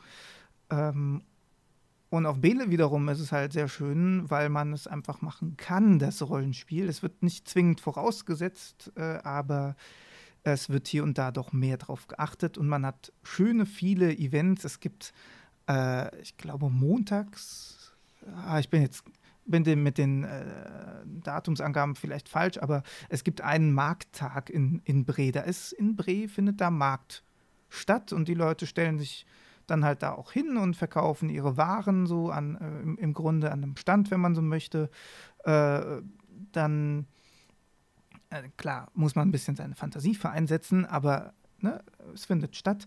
Dann gibt es ähm, auch diverse Bands, die immer wieder mal einen Abend halten und dann Musik spielen mit dem Musiksystem, was wir schon erwähnt haben. Äh, und, und, und. Also es gibt verschiedenste Sachen. Natürlich gibt es auch die ein oder andere Hochzeit. Ähm, Gerade jetzt in, in, der Zeit, äh, wo man sich nicht treffen darf, ist auch tatsächlich eine Hochzeit ins Spiel verlegt worden, weil sie gesagt haben, wir dürfen es halt nicht machen, also machen wir das in-game und laden euch alle herzlich ein. Und äh, fand ich eine coole Sache. Ich war nicht da, aber äh, allein davon zu lesen, Schade. fand ich schon ziemlich wieder, äh, ziemlich genial wieder. Ähm, ja. Gut, ich finde das auch ein ganz schöner Abschluss, denke ich, eine ganz schöne letzte Geschichte ähm, sei denn, André, dir liegt noch irgendwas auf dem Herzen oder Michael, dir liegt noch, ihr wollt noch irgendwas zum Spiel unbedingt loswerden? Zum, zum Spiel nicht, aber äh, fanmäßig hätte ich gleich noch was, aber André darf ruhig erstmal. ich würde eigentlich nur aufrufen, spielt es. Es ist kostenlos, es gibt keinen Grund, nicht mal reinzugucken. und stellt es euch vor wie eine äh, neue Star Trek-Serie. Die erste Staffel ist immer irgendwie komisch. Ab der zweiten Staffel wird es richtig gut. Also wenn ihr, wenn ihr Buch 1 anfangt zu spielen, so sind ja die Story-Quests unterteilt, dann wartet, bis ihr vorangeschritten seid, ja. Dann wird es richtig gut, richtig gut. Ja, wobei man gerade am Anfang noch mehr diesen Fanservice hat, so, oh geil, ich treffe den und den und den und oh, so sieht der aus. Man erkennt aber auch alle wieder, weil Tolkien sehr auch immer sehr detailliert beschrieben hat. Von daher sehen die Charaktere wie Aragorn und Gandalf und so doch sehr, sehr ähnlich in, in allen in, Inszenatoren aus. Also äh, von daher, man erkennt sie auf jeden Fall. ähm, ja. Was ich noch sagen wollte, äh, ich weiß gar nicht, wir hatten jetzt nicht drüber gesprochen, aber vielleicht darf ich es trotzdem erwähnen, äh, dass ich ja auch eine Hörspielreihe habe ähm, dazu, die jetzt nicht mega lang ist, sind zwei Folgen, aber da haben wir zum Beispiel das alte Hobbit-Intro, was es so nicht mehr im Spiel gibt, als Hörspiel vertont. Da hat auch Oliver Rohrbeck mitgesprochen als äh, Grenzer Boffin. Und Oliver Rohrbeck kennt der ein oder andere vielleicht als Stimme von Justus Jonas von den drei Fragezeichen. Oh. Und äh, ist kostenlos, kann man sich gratis anhören auf äh, unserer Webseite fefcoop.de. Ihr werdet bestimmt auch nochmal verlinken, denke ich mal, bei euch auf der Seite. Äh, ja, auf jeden Fall. Auch eure Playlists verlinken wir. Schaut da auch auf jeden Fall mal rein. Die beiden haben da einige Stunden reingesteckt. Ah, es sind doch nur über 230. ja, dann doch nur ein paar Stunden reingesteckt, aber könnt trotzdem mal reinschauen. Das, das, das ist ja nur das, was ihr sehen könnt. Das ist ja nur das, wofür, wofür wir uns entschieden haben, Aufnahmen anzufertigen. Das ist ja nicht das, was wir wirklich gespielt haben. Ja, das stimmt. Nur leider kann man es nicht richtig messen. Also es wird auf jeden Fall 500 plus Stunden bei mir sein. 500 ist niedlich in dem ja, Zusammenhang. Eben sich eine Null dranhängen. Na, die, ja, das finde ich auch erstaunlich wenig jetzt. 500. Das, das ist die Zahl, wo ich definitiv sagen kann, die gab es, aber ich für den Rest habe ich halt keinen Beleg. Das ist halt hm. das. Das verstehe ich. Und deswegen bin ich da immer vorsichtig bei dieser Angabe. Ich weiß, es gibt WoW-Spieler, die haben Tausende, über Tausende Stunden in, in ihren Charakter gesteckt und die können das eben auch nachweisen. Ich kann das halt nicht durch diese Serverzusammenlegung und Charaktere hin und her erstellt, gelöscht, hin und her, bla, blub. Ähm, deswegen drücke ich mich da lieber vorsichtig immer aus und sage 500 plus. Weil selbst ich als miserabler Counter-Strike-Spieler habe mit 500 Stunden bei Steam, wo ja auch so Menüzeiten so dabei ist, ja. habe ich 500 Stunden und ich bin echt scheiße.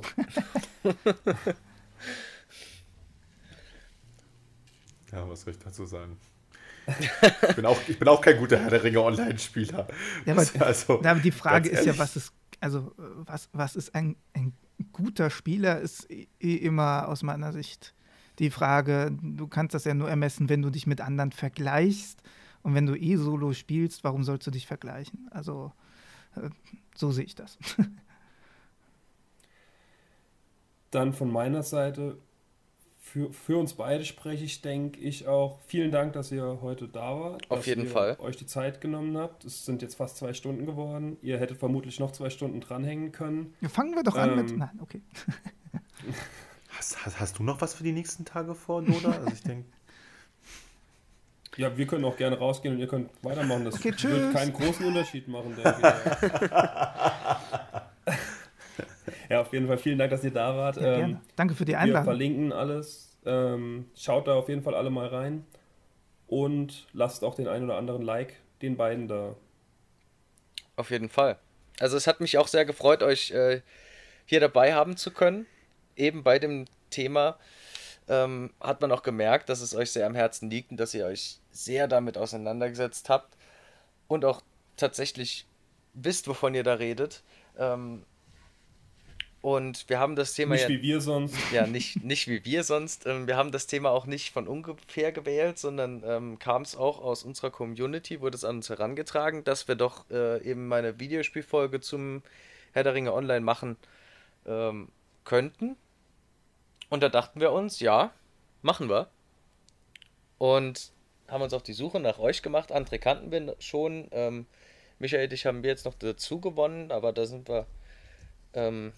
Glaube ich, sehr gut mitgefahren. Danke. ja. Soweit gibt es eigentlich auch nichts mehr von mir. Ähm, nochmal vielen Dank an euch. Und dann übergebe ich jetzt zum Schluss nochmal an Marc. Ja, kann ich nichts mehr eigentlich zu sagen. Ich würde die Folge dann hier beschließen. Und ich hoffe und denke, wir werden uns an dieser Stelle auch nochmal hören. Ja, gerne. Wenn ihr das natürlich wollt. Nur. Gerne. Dann nochmal vielen Dank und danke fürs Zuhören an alle. Bis zum nächsten Mal. Tschüss. Ciao. Wiedersehen.